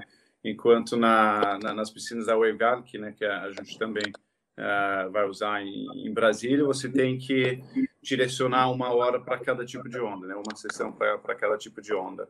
Então, essa facilidade de você conseguir gerar todos os tipos de ondas uh, em cada, cada hora do dia e atender todo mundo de uma vez só, é, é, é bem interessante. Uh, Ian, seu pai, seu pai foi um dos primeiros a vencer evento em piscinas de ondas, né? Em 1993, em Miyazaki, no Japão. Uh, você, uh, uh, você já foi várias vezes para o Japão. Você já viu alguma piscina lá? Você já surfou em alguma piscina lá no Japão? Não, no Japão realmente só assisti meu pai não ao vivo, é. porque eu era muito pequeno nessa época aí, mas uh, realmente eu, no Japão eu nunca fui numa piscina de onda. E, cara, essa é, era bem legal para a época, né? Era bem divertido lá. Meu pai, Kelly, todo mundo da, do circuito mundial ali surfava, brincava e se divertia bastante. É, eu me lembro que o Fabinho ganhou. Na final estava o Sandy, o Potts, se não me engano. Né? É, acho e, que ele ganhou dois também, e foi né? um em segundo, eu acho, alguma coisa assim. Exatamente. E não sei se vocês sabem, mas o primeiro brasileiro a competir numa piscina foi o Luiz Lovaz, do Rio de em Janeiro. Allentown. Ele, ele, em Allentown, na Pensilvânia, né, um evento vencido pelo Tom Carroll. Né, isso foi em 1985, acho que foi a piscina pioneira. Né, vocês têm. Você que, que conhece bastante sobre piscina, sabe me dizer se essa piscina em Allentown, na Pensilvânia, foi a primeira piscina uh, uh, desenvolvida mesmo para pegar onda? Então, é, eu acho que a primeira piscina de ondas, de fato, veio de algum rei maluco na, na Alemanha, é, em 1800 alguma coisa. Mas eu acho que a primeira vez que, eu, que alguém surfou numa piscina mesmo uh, foi, se não me engano, em Tempe, na, na Arizona. Não, é outra piscina, mas, mas a, a piscina de, de Allentown, em Pensilvânia, foi a primeira que foi usada para um campeonato. Para um campeonato, é. exatamente. Então, quero bater o Derek Hu na, na, na grande final, se eu não me engano. Uh, eu estou com um problema de áudio, pessoal. Assim tá melhor? Ficou melhor assim o áudio agora? Ele tá dando umas falhadas, Klaus. Tá dando umas falhadas. Será que a minha internet? Eu acho que eu vou dar uma saída, tá? E, e volto rapidinho, tá bom? Você, Giovanni, segue, segue o papo. Vamos lá. Que eu vou lá. dar uma saída rapidamente e, já estou voltando. Desculpe, tá, pessoal? Coisa que só acontece com quem está ao vivo. Tá Vamos bom? lá. O, eu, eu, eu queria fazer uma pergunta para o Ben, mas eu queria a ajuda do Marcelo, cara, porque tem a ver com, com a questão uh, financeira, tá? É, eu sei que o, o, Ben tem aí vários projetos, várias tentativas de projetos, e, e me parece, me corri se eu estiver errado, Ben, o projeto mais próximo de acontecer é o de Brasília. E Brasília, certo. e Brasília é uma cidade que tem um, que tem uma, a gente sabe que tem uma demanda por surf muito grande, né? Pô, os caras têm, os caras têm associação de surf e fazem um campeonato anual em Garopaba, né? Uh, eu queria entender por que, que a gente não tem ainda piscina de onda, um parque de ondas em Brasília, em São Paulo, em Porto Alegre, Belo Horizonte. O que, falta, cara? Que que, uh, Marcelo, eh, tu, tu, tu, tem alguma ideia? Assim, tu, tu acha que tu acha que, que, que, que é, é o, o problema é o mesmo? é, não, não tem nada a ver com a localização, tu acha? O que, que, que, tu, que, que, que vocês me dizem? Por que, que a gente não tem ainda projeto acontecendo nessas cidades, cara? Vou, Marcelo, posso ir primeiro aqui? Aí depois você, você acrescenta. Pode, vai primeiro, Ben. Tá bom. Então, Giovanni, na minha, na minha opinião aqui, é uma coisa só, é, é, é tempo, né? Então, essas piscinas Olha, a primeira piscina da Wave Garden começou a surgir em 2012, 2013, mas ainda não tinha onda suficiente nela para ela ser viável, eh, aqui no Brasil, pelo menos. E foi em 2017 que, que a Wave Garden Cove apareceu, né? Eh, e, a, e, desde então a gente está vendo mais piscinas vindo com, eh, com quantidade, né? volume de onda mais alto, assim. e uma questão de tempo, né? Para desenvolver esses projetos. Então, você achar terreno, uh, que é bom, né? Que, que é bem localizado, no preço certo, uh, você conseguir tirar licenças, você conseguir fazer as pesquisas que você precisa, você conseguir fazer a, a captação. A gente está falando de um processo de, de dois a quatro anos ali, para conseguir iniciar uma obra. Aí você tem uma obra de, de um ano, de um ano e meio, dois anos. Uh, então, é uma questão de tempo que você precisa para conseguir uh, fazer tudo isso, né? Eu, eu, acho que além disso, você tem uma dificuldade adicional que é você não tem um modelo claro e, e, e definido, um modelo único, né? Se você olhar dentro do Brasil hoje, a gente tem quatro modelos uh, surgindo, né? Você tem na Surfland, estão fazendo com multipropriedade, uh, Praia da Grama e Fazenda Boa Vista, que estão fazendo com residencial somente. Uh, a gente em Brasília, a gente está fazendo comercial, então aberto ao público. Uh, e agora lançou essa semana um, uh, uma outra piscina dentro de um parque aquático, mas vai ser uma piscina para surf, né, em, em Paraíba.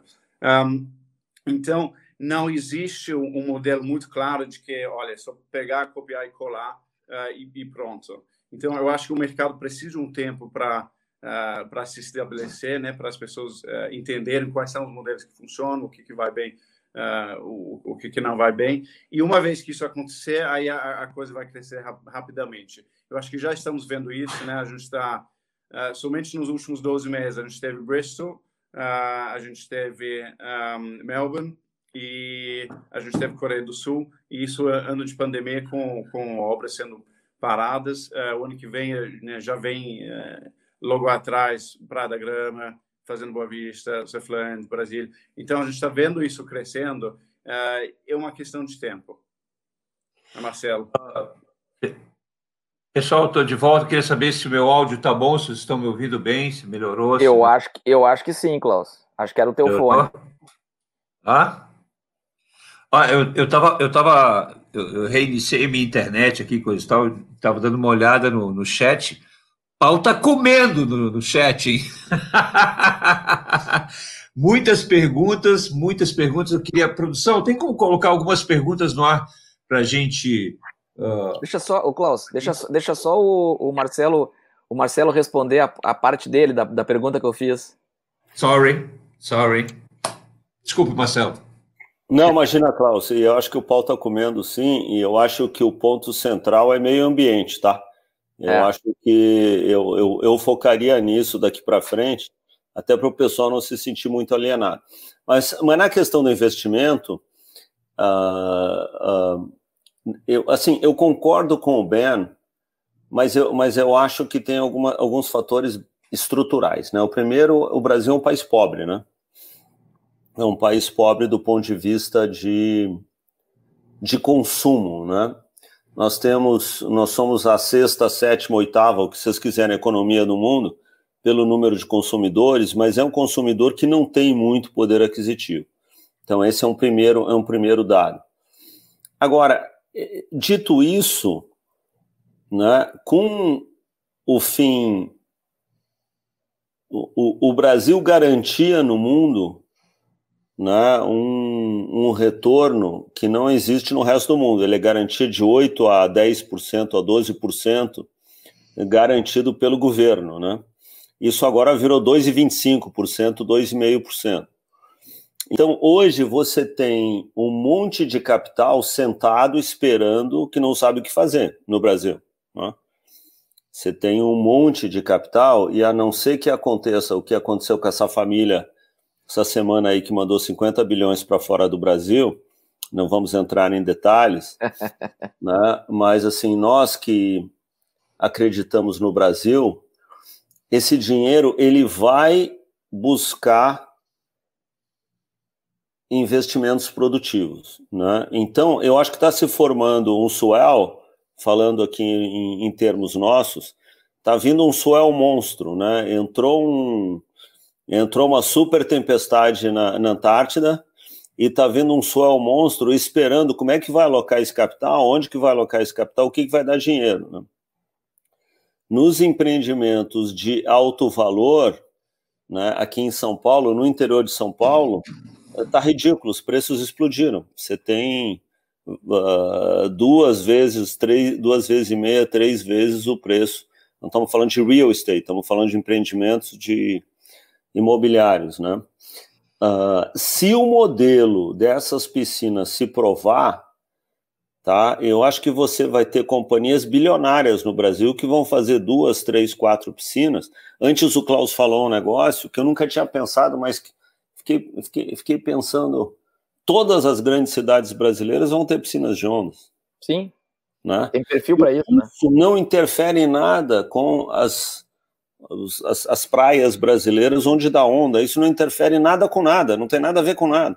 Você tem simplesmente um mercado ávido para consumo, você vai ter um capital procurando bons investimentos, né? E aí você vai ter uma demanda por esses investimentos e você vai ter empreendedores como o Ben, por exemplo, organizando isso tudo, gente que sabe fazer conta, eh, botando, botando esse capital para trabalhar. Então, eu acho que a gente pode estar tá vivendo aqui a antivéspera de um grande surto de investimentos no setor. Lembrando que é um país pobre, por um lado, né, mas ao mesmo tempo é um grande mercado consumidor. E vejam, o Brasil virou, por algum motivo, né, eu estava vendo esses meninos, o Ian, o, o quem que estava lá agora com a gente, o Ítalo, o, o, O, ja, o Jadson é um gênio, né, Ian? Um, eu, eu vi ele fazer coisa, eu vi você, o Jadson, eu pensava, pô, o Ítalo, eu ficava sentado de, de, dentro d'água olhando os caras, meu. É assim, os caras pegam tubo onde não tem tubo, né? Não, não existe tubo, né? Aquele, o, e, o, e, o, e, o, e, o, e o Jadson, o Ian tem um estilo super bonito. O surf mais bonito da, da, da minha trip agora para Maldivas foi. Tô, deixa eu puxar saco ao vivo. É, é. Mas Jadson, meu. Pô, o Lipe ficava batendo na cabeça do moleque, o moleque não caía. Eu pensava, pô, mas como, como que funciona isso? Né? Então, é, assim, o Brasil virou uma potência do surf, tá? E eu acho, né, que o Brasil, ele, os nossos empreendedores, eles são malucos, eles, eles são eles são tomadores de risco, eles botam capital, né? Por mais que uh, como é que como é que falava aquele sujeito da, da minha época, o, os cães ladram e a caravana passa, né? É. Né? Então, eu acho que o empreendedor brasileiro ele toma risco, ele gosta de fazer coisa nova, ele gosta de tecnologia. Então, eu acho que se esses modelos começarem a se provar, vai ter dinheiro disponível.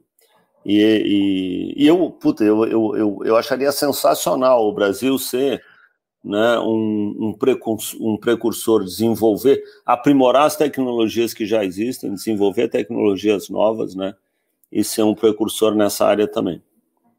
Uh, eu, eu ia fazer uma pergunta para o Ian, mas como o Ian deu uma saída, eu vou perguntar para você, Giovanni. Tá? Uh, você, você, acha que com o advento da piscina, né, porque tem muita gente que, por exemplo, a, a Surfland está sendo construída em Garopaba e muita gente dizendo, ah, porque uh, não tinha que construir num lugar que, que tem onda, uh, coisa e tal, uh, e a gente tem, tinha debatido muito isso, sobre onde melhor construir uma piscina de ondas, né? E, e a, a, sua explicação eu sempre gostei muito. Eu queria que você dividisse com a gente o que, que você acha sobre isso. Cara, a, a minha resposta ela tem, ela tem, ela não é uma resposta, tem algumas respostas. É, eu, eu, o surfista Giovanni acho o fim da picada ter uma surfland em Garopaba e não ter uma piscina em Porto Alegre. Eu acho isso o fim da picada. E eu sei que eu tenho muita companhia nisso, tá? Mas esse comentário é um comentário de inveja, velho, de porra, eu estou pensando em mim, tá? É, o, o, empreendedor que, construiu, que, que, criou a Surfland, ele mora em Garopaba, então ele fez uma piscina de onda no quintal dele, tá? Mas assim, falando de, de maneira técnica e de business, a Surfland só faria sentido se não fosse em Garopaba, em Maresias, Búzios, Recife, Saquarema.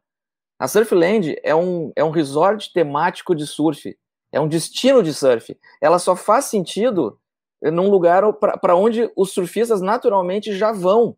Então, no verão, por exemplo, né, Garopaba vira, vira, vira uma, um, um destino para, cara, gente do Brasil inteiro, surfistas do Brasil inteiro.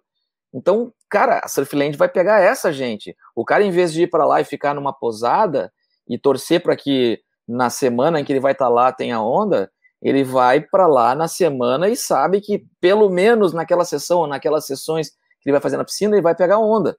Né? Então, é, é, se, se, a gente, se, a gente, olhar a partir desse prisma, faz todo o sentido. Não tem nada a ver com ter ou não ter onda no lugar que ele está. Se tu colocasse a, a Surfland com o propósito dela, que é um destino turístico em Porto Alegre, ia morrer a míngua, não ia fazer sentido. Né? Ninguém vai querer fazer turismo em Porto Alegre. Porto Alegre não é um, um lugar turístico, entendeu? Então, em Porto Alegre faz, faz sentido um parque de surf.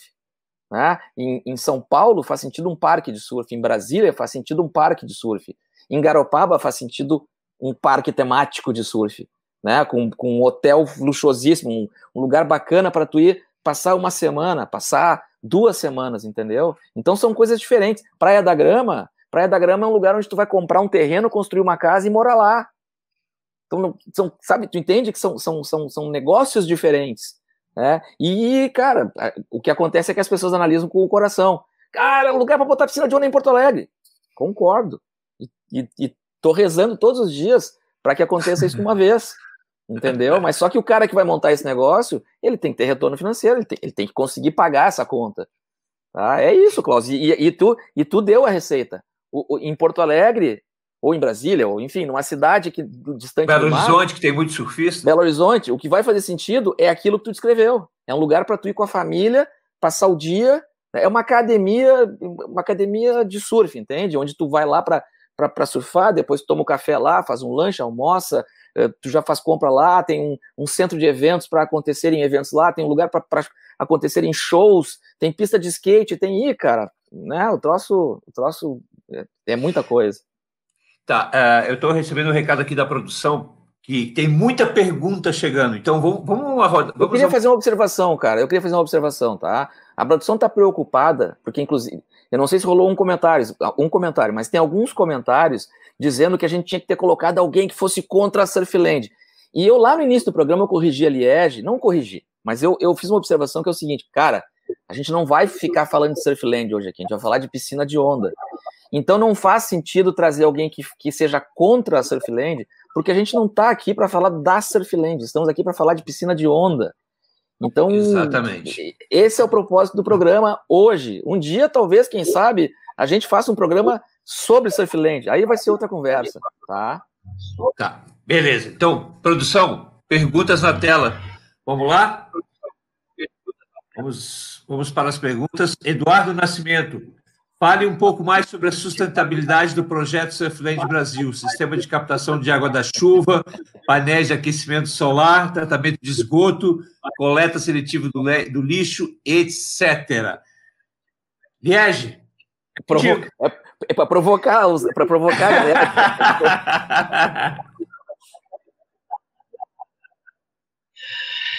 É, assim como todos os, os, os parques né, de, de, de, ondas, e na verdade, cada vez mais em todos os projetos, a sustentabilidade está presente, né, e não poderia deixar de estar no projeto da, da, da Surfland, que eu digo, não é um projeto dessa envergadura, é um projeto inovador, e eu acho que é isso que acaba, muitas vezes, ah, é um mega projeto, ele não é um mega projeto, ele é um projeto inovador, e isso acaba né, trazendo uma, às vezes, um, um, tudo aquilo que a gente não conhece, a gente tem dúvida, né, e acaba trazendo, às vezes, um desconforto. Mas, como eu falei no início, Eduardo né, não vi o nome da pessoa Eduardo que, que questionou.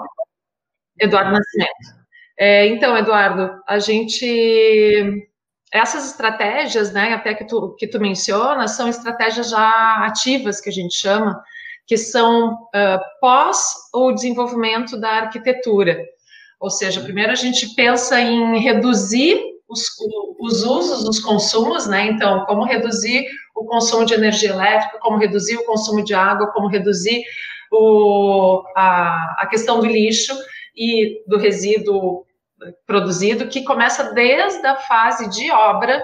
Então, tem gestão de tratamento, tem gestão de resíduo da construção civil agora, durante o andamento da obra, uh, com monitoramento integral, né?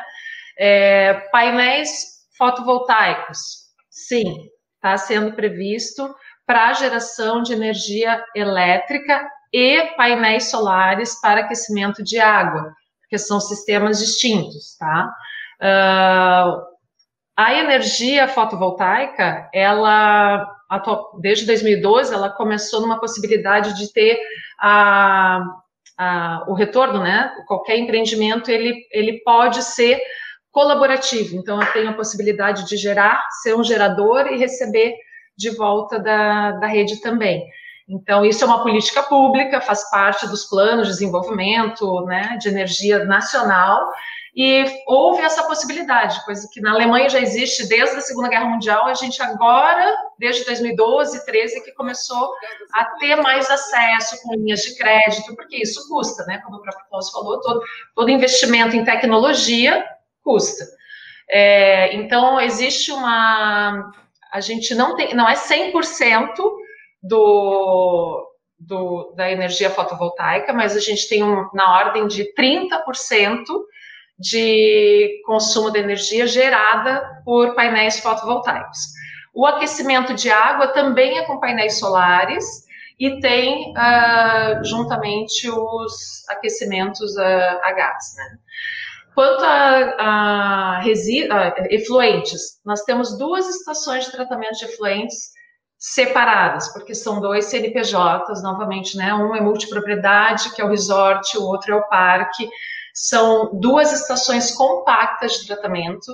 Essas estações, elas chegam até o polimento final, né, desinfecção, e depois, que eu, talvez o Eduardo não tenha uh, ouvido falar no início, né, mas depois do, do esgoto tratado, então, a gente gerou o resíduo, vai para as duas estações de tratamento, né? As duas estações. Após tratado, existe bacia de contenção nessas estações de tratamento, que assim, para uma eventualidade aconteceu alguma coisa nessa estação de tratamento, nada do resíduo sai para fora, ela fica contida dentro de uma cortina de concreto, né?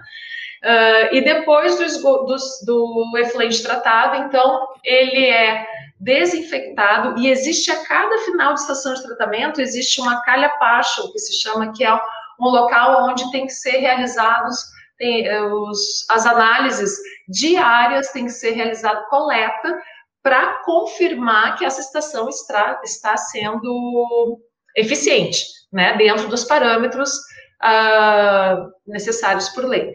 Então, após todo esse sistema, essa água está limpa, ela não é potável, ela, a gente não, não, não tratou ela para ser potável, é, não vamos tomá-la, mas ela vai retornar para cisternas independentes, que são reservatórios, né?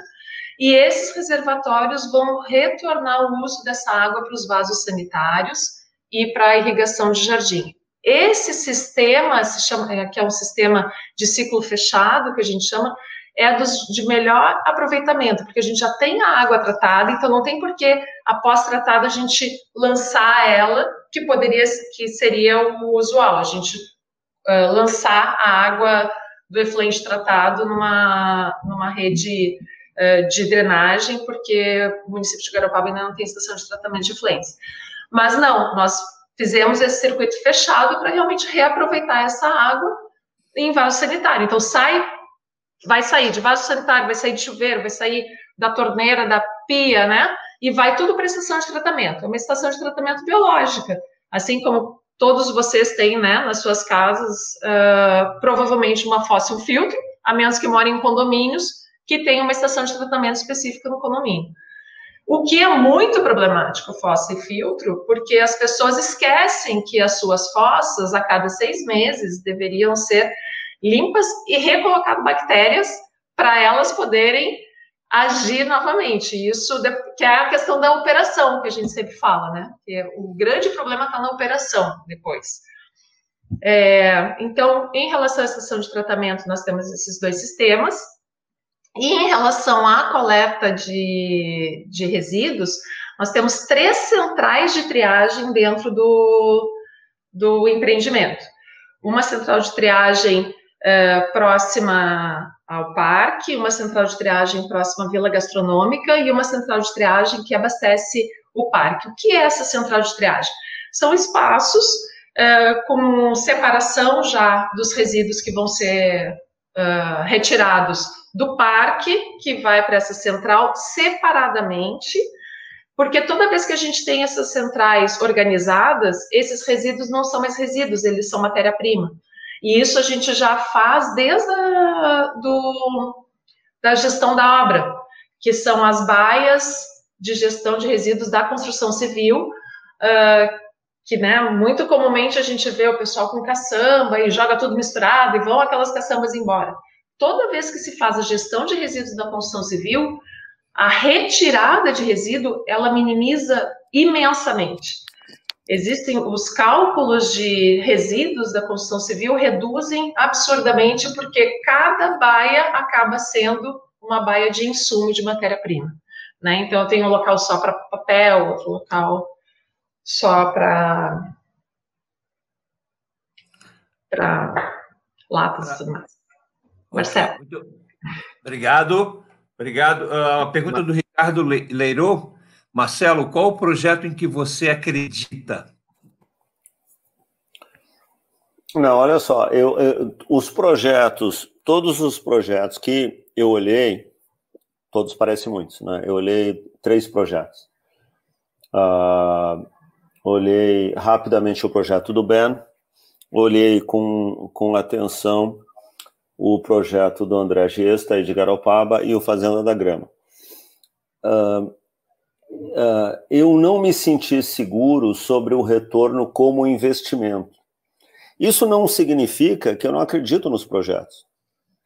Né? Os projetos, uh, tanto de Garopaba quanto aqui de São Paulo, eles captaram o capital que precisava, eles estão em produção, eles estão sendo implementados né, e eles vão acontecer.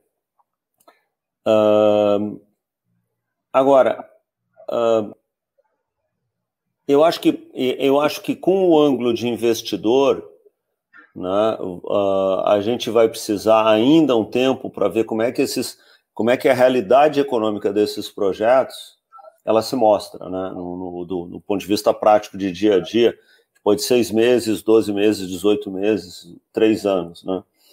Uh, então, isso, isso não significa, eu acho, respondendo a pergunta, isso não significa que eu não acredito. Uh, eu fiquei com dúvidas sobre o retorno dos projetos, e aí, mas eu, vou, eu continuo acompanhando com grande interesse. Né? Esse é um, essa é uma área que eu acho que tem um potencial de crescimento muito grande. Então, não é algo que eu tô, que eu disposto a parar de olhar, não. Tá certo. Tá certo. Eu, eu tenho uma pergunta aqui da Andrea Rizuki. Andrea Rizuki Uh, eu não sei se o Ben responde ou o Marcelo, depois eu tenho uma para o Ian também, mas agora a Andrea Rizuki, ela pergunta uh, quanto custa para, ela botou assim, quanto custa uma piscina, né? Quanto custa para construir uma piscina e quanto tempo leva para construir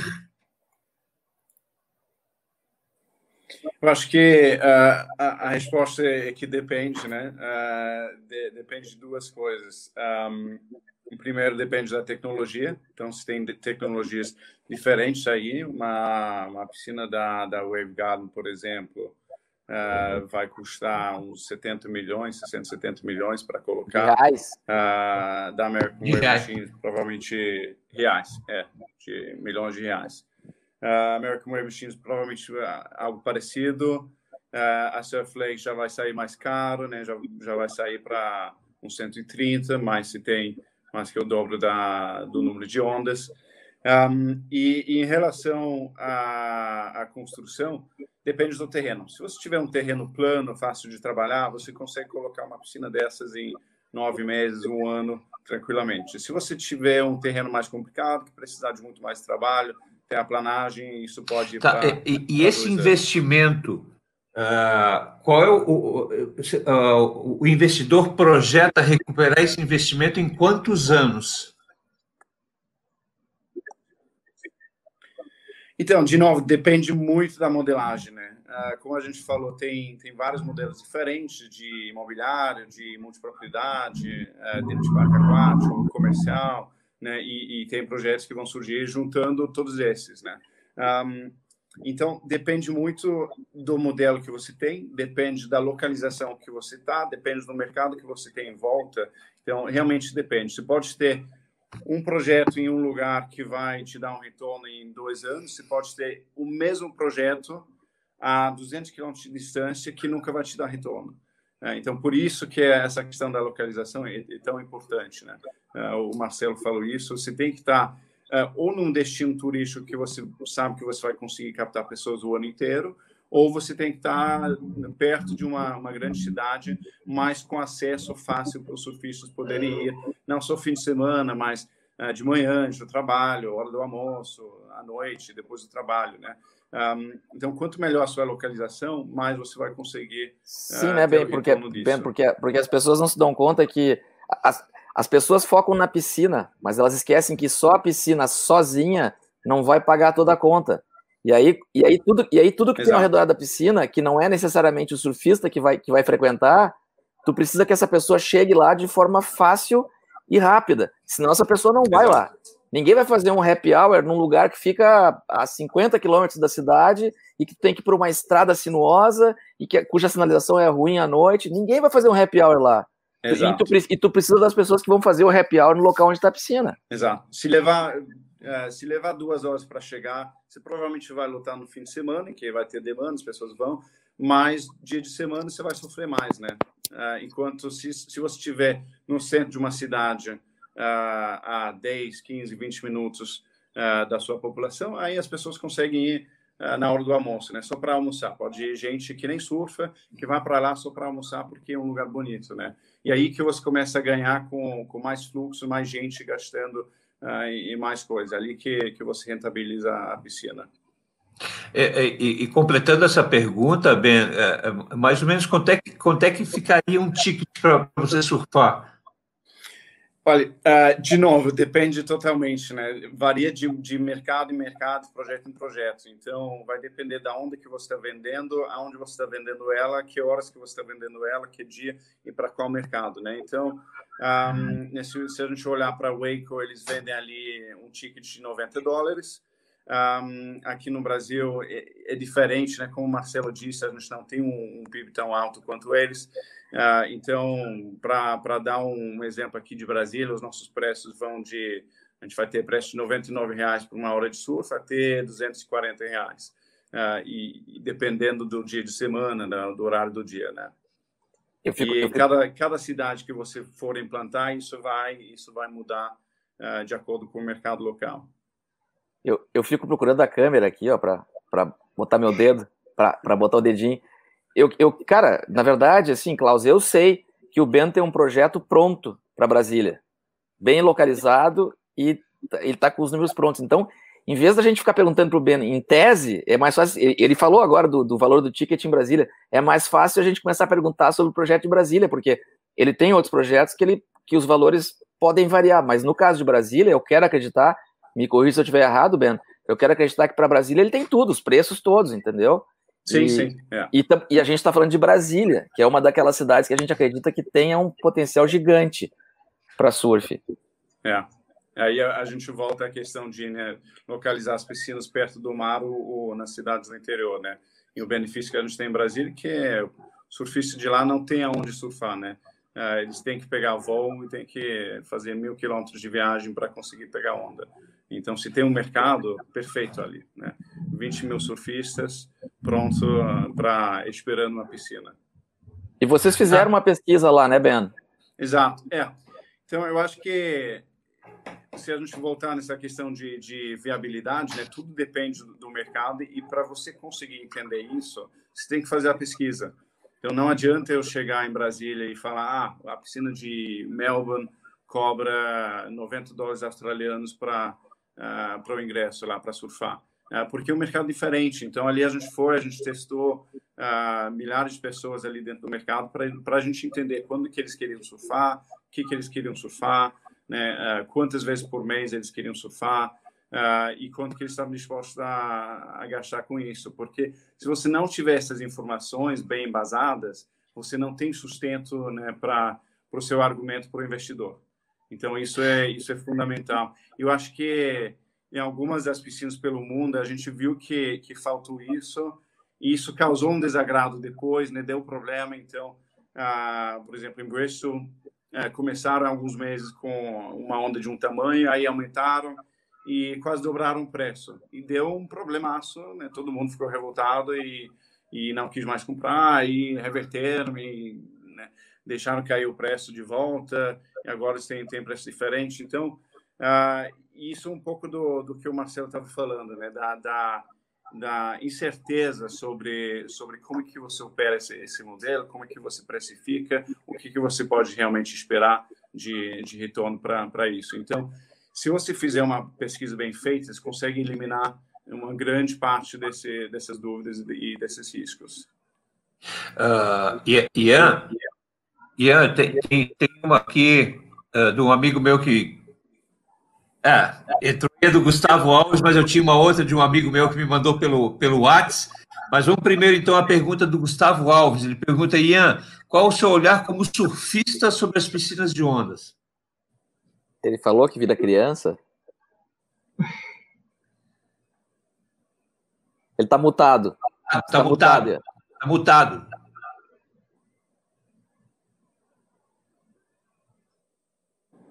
Foi. Foi. É, é, como eu falei antes, eu acho que é, é uma coisa bem pessoal, assim, cada um vai ter um sentimento diferente ao ver uma piscina de onda, mas eu, cara, eu realmente acho demais. Eu acho que é, é algo que não vai né, tomar o lugar do, do oceano, do, do surf normal ali, daquela coisa de na praia de pegar uma onda incógnita, né, que você nunca sabe como vai ser a onda, na piscina você sabe como vai ser a onda. Eu acho que o desconhecido do oceano, é, na minha opinião, é, é mais irado, né? Tipo, pô, você tá no mar ali e buscar a onda e achar uma onda incrível, é, é animal a sensação. Mas você também ter ali uma piscina de onda, algo que você sabe que tá ali, você vai ficar surfando, pegando ondas perfeitas o dia inteiro, também é uma sensação incrível.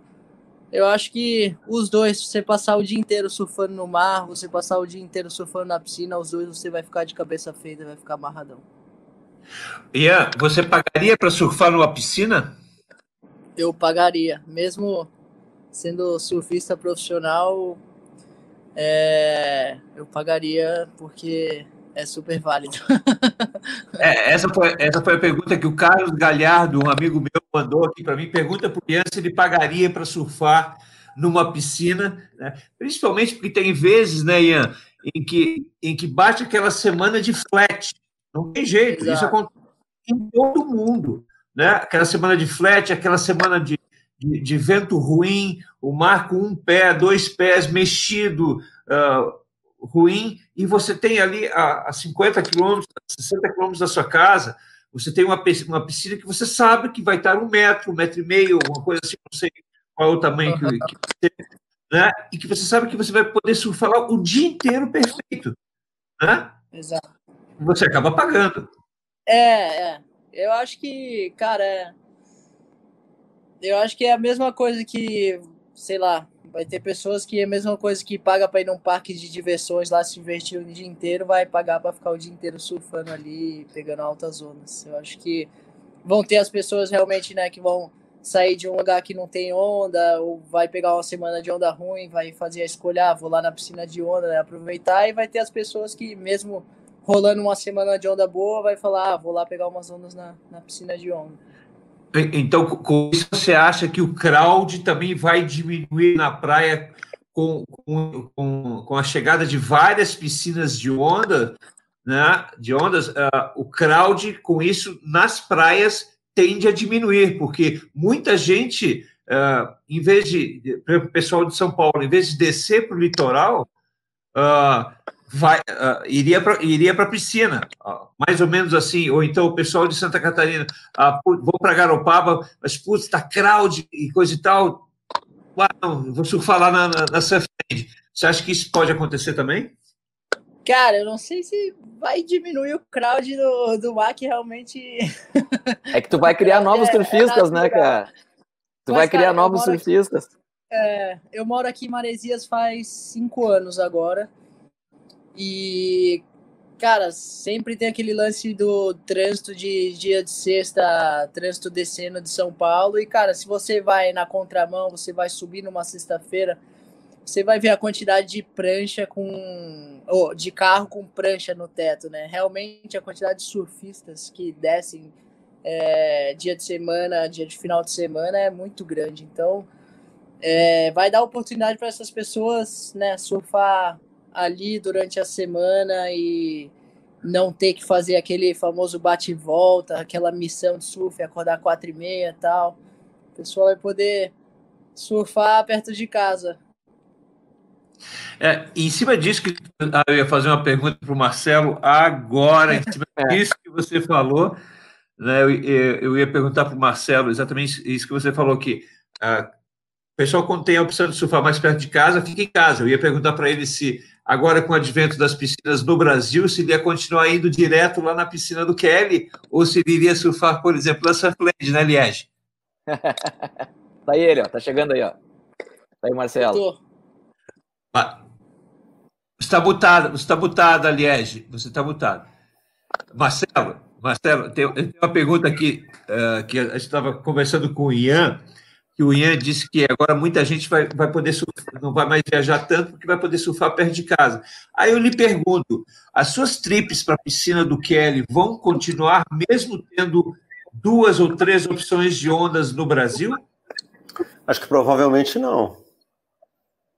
Né? Se, se o, o, o, o Ian é, o Ian está fantástico aqui nesse, nesse live, porque ele tem experiência em todas as piscinas, né? É.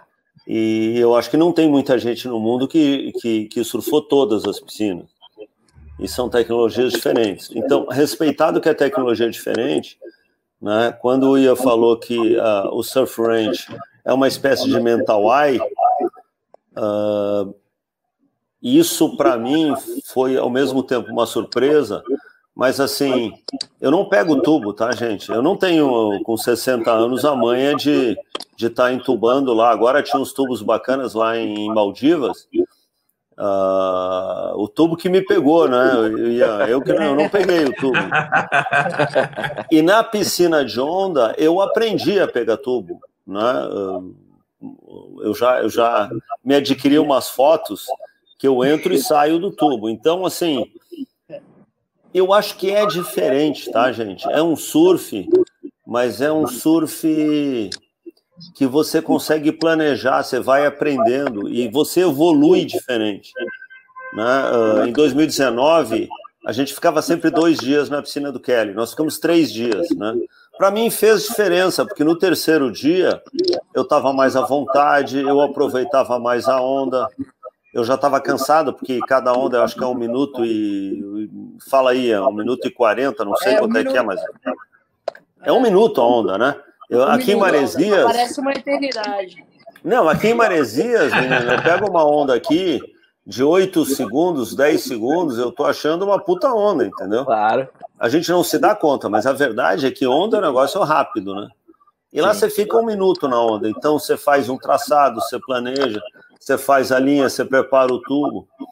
Então, uh, quando você diz assim, ah, se tiver as piscinas no Brasil, né, o, o Klaus, uh, se, se, se essa piscina aqui da grama, ela for, ela me der a mesma sensação, o mesmo tipo de onda, me entregar o mesmo tipo de produto, vamos colocar entre aspas, da piscina do Surf Ranch, não precisa, você não precisa viajar 12 horas até Los Angeles e pegar mais cinco horas de carro, quatro horas e meia de carro de Los Angeles até Limor. Uh, então, obviamente, eu vou eu vou preferir, né? E assim, uma, uma outra coisa é o seguinte, né? Eu, se você tiver uma piscina em Garopaba, uma piscina no interior de São Paulo, uma piscina em Brasília, eu quero ir nas três. Né? Vou, pedir, vou pedir um descontinho para o Ben, né? Mas vou lá, puta, vou lá ficar três dias lá, levo meus filhos junto, né? Que, que, que gostam do. e quero experimentar tudo, né? Então eu acho que. Uh... Me leva de coach. eu quero ir também. Ian, você, você pode contar com isso. Eu queria, eu, eu queria, eu queria fazer uma pergunta para o Ian. É, é uma, é uma pergunta para provocar uma resposta que eu acho que é muito importante no piscina de onda. É, e o que, que tu, é, qual é, qual é a, tua, a tua leitura sobre a piscina de onda para treinamento, cara? Cara, é... assim, eu acho que você não pode só treinar numa piscina de onda, né? Você não pode. Não, eu tô, eu tô falando de tiro, teu caso. É. Tipo, como, como, é que tu usaria? Na minha, na minha opinião, eu usaria para aprimorar certas manobras. É, para mim, dessas três tecnologias que eu surfei, se eu fosse escolher uma para mim agora, né, nessa nessa época que eu tô agora, eu acho que eu escolheria a Waco para ficar treinando os aéreos. Eu acho que né? Hoje em dia o aéreo é uma carta na manga que faz total diferença nas competições. Você Sim. tem que saber hoje em dia dar aéreo de frontside, você tem que saber dar aéreo de backside, você tem que saber dar diferentes é, variações né, de aéreos. Então, É, eu acho que dessas três tecnologias, o ACO é, proporciona você treinar os aéreos assim que é realmente um, um skate park. É, você vai ter aquela ali sessão toda hora para mandar a mesma manobra. Eu fui duas vezes nessa piscina e toda vez que eu vou lá, realmente eu consigo botar manobras que a gente não tem tanta oportunidade de mandar no oceano. E agora, né, a Wave Garden também está tendo, é, fazendo essa junção também. Acho que na Wave Garden a gente vai ter essa oportunidade de treinar aéreo também. Sim. Nas outras piscinas a gente tem um tudo, tipo, na piscina do Kelly a gente tem a onda longa, perfeita e tal, mas eu acho que é, você às vezes fica com um pouco de receio de cair e perder a onda inteira e depois ter que esperar quatro minutos para pegar outra. Então eu acho que para treinamento. Isso, isso que, que, eu ia dizer, cara. É isso que eu ia dizer, cara. Assim, ó, a experiência da onda do Kelly, ela, ela, é, ela é inversamente, ela é inversamente a experiência de quem surfa o, o, nosso mar aqui. Cara, eu surfo para Mandaí. Se eu tô pegando um, um mar de onda boa, cara, o medo de arriscar e perder a onda, porque eu não sei se vai vir outra igual, eu não sei quanto tempo aquela sessão vai continuar perfeita, então eu não quero arriscar, velho. Eu quero ir até o fim da onda e cada onda eu quero fazer até o fim. Se o cara tá numa piscina de onda que sabe que daqui a 8 segundos vem outra, daqui a 8 segundos vem outra, ou seja, o Waco, que é um pouco mais, mas enfim, se tu tá na piscina de onda, tu sabe que vai vir outra igual para tu, pra tu repetir a manobra. Acho que é isso, né, cara? É, eu acho que lá na, na piscina do Kelly, realmente só quem não tem receio de cair e perder a onda é ele, porque ele pode suar quando quer. É o dono. O resto, se alguém falar que não tem receio de cair ali, tá mentindo, é mentira.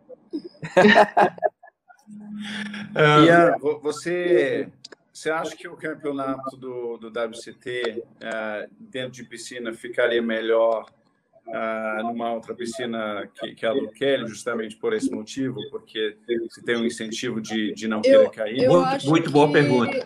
É, eu acho que. Eu, eu acho válido ter a piscina do Kelly pela perfeição da onda e a oportunidade de fazer várias manobras, tipo, você pode dar rasgar, você pode pegar tubo, você pode dar aéreo, tudo em uma onda só. Né?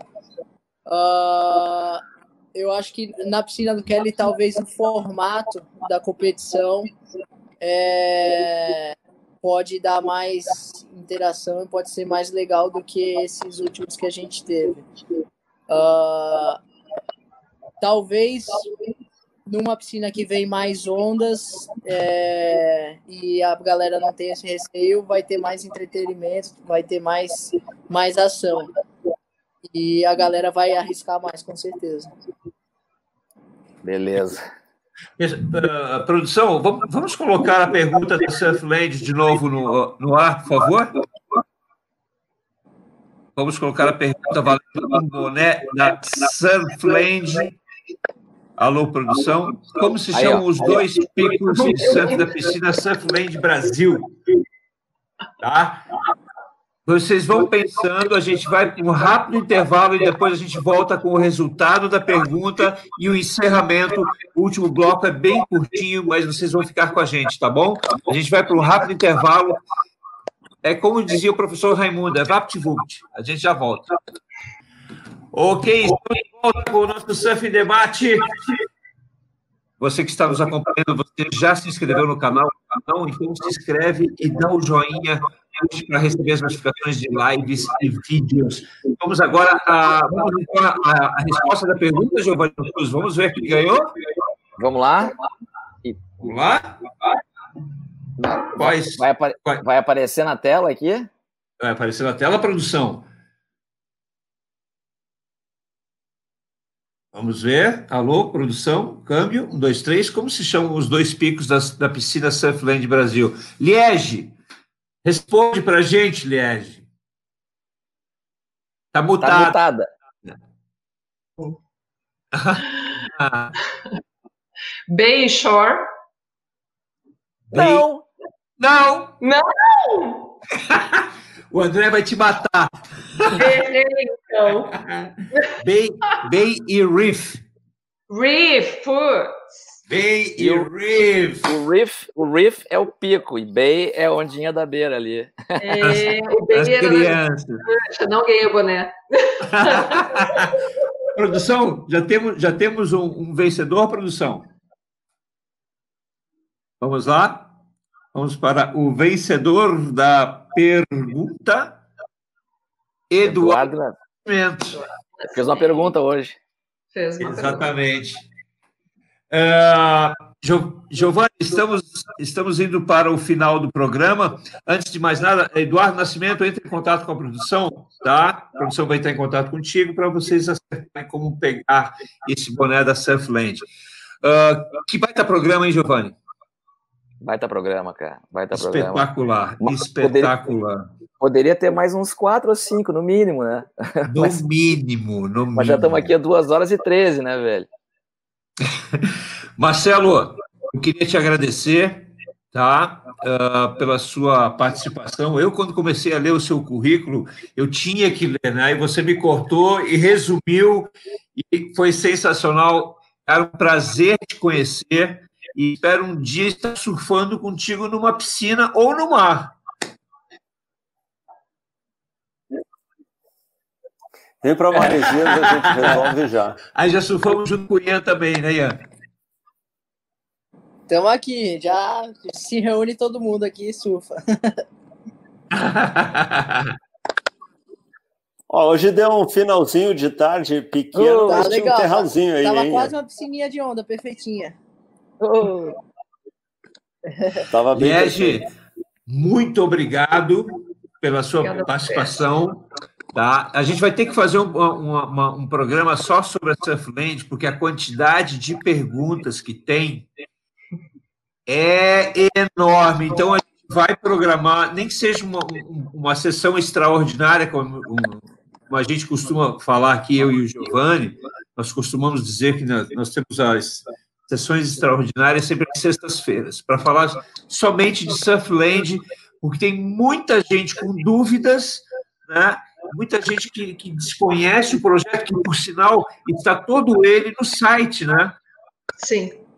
www.surflandbrasil.com.br, inclusive todas as liberações, autorizações e, e Mas é natural, sabe, Klaus, assim, é, é natural, as pessoas, a gente até tinha, até fazendo um adendo, nós tínhamos, antes da pandemia, uma série de intenções, de conversas, né, ah, foram feitas várias apresentações e tudo mais lá na, na comunidade, mas infelizmente veio a pandemia, ficamos trancados e isso se perdeu e a obra começou, mas a gente está totalmente disponível e com vontade realmente de que fique né, cada vez mais às claras. Não se faz mais empreendimento nenhum no Brasil sem segurança.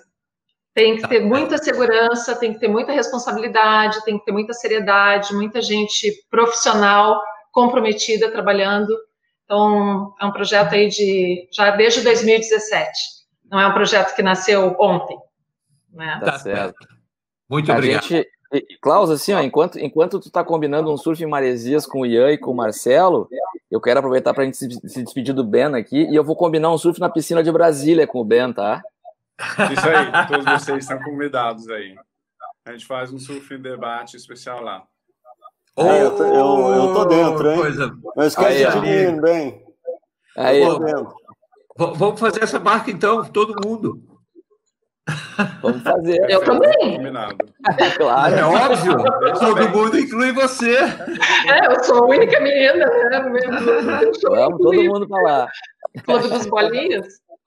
Pessoal, eu, eu, eu queria aproveitar e convidar o pessoal de casa para acompanhar o nosso programa da semana que vem, que é um programa sensacional, porque é um programa que se chama Surfistas de Alma.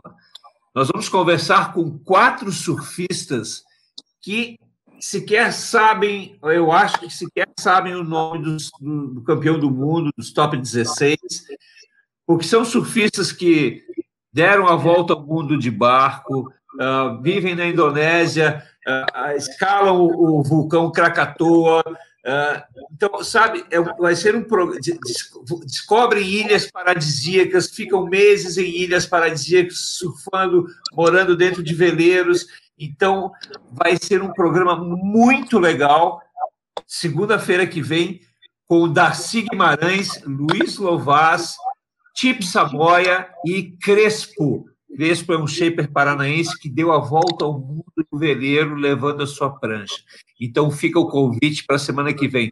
E a todos vocês que, que uh, participaram do programa, Liege, Giovanni, Ben, Ian, Marcelo, muito obrigado e uma boa noite. Obrigado, obrigado. obrigado Tchau. Valeu, obrigado, Valeu. Sensacional o programa. Sensacional. Abraço, pessoal. Valeu, pessoal. Valeu.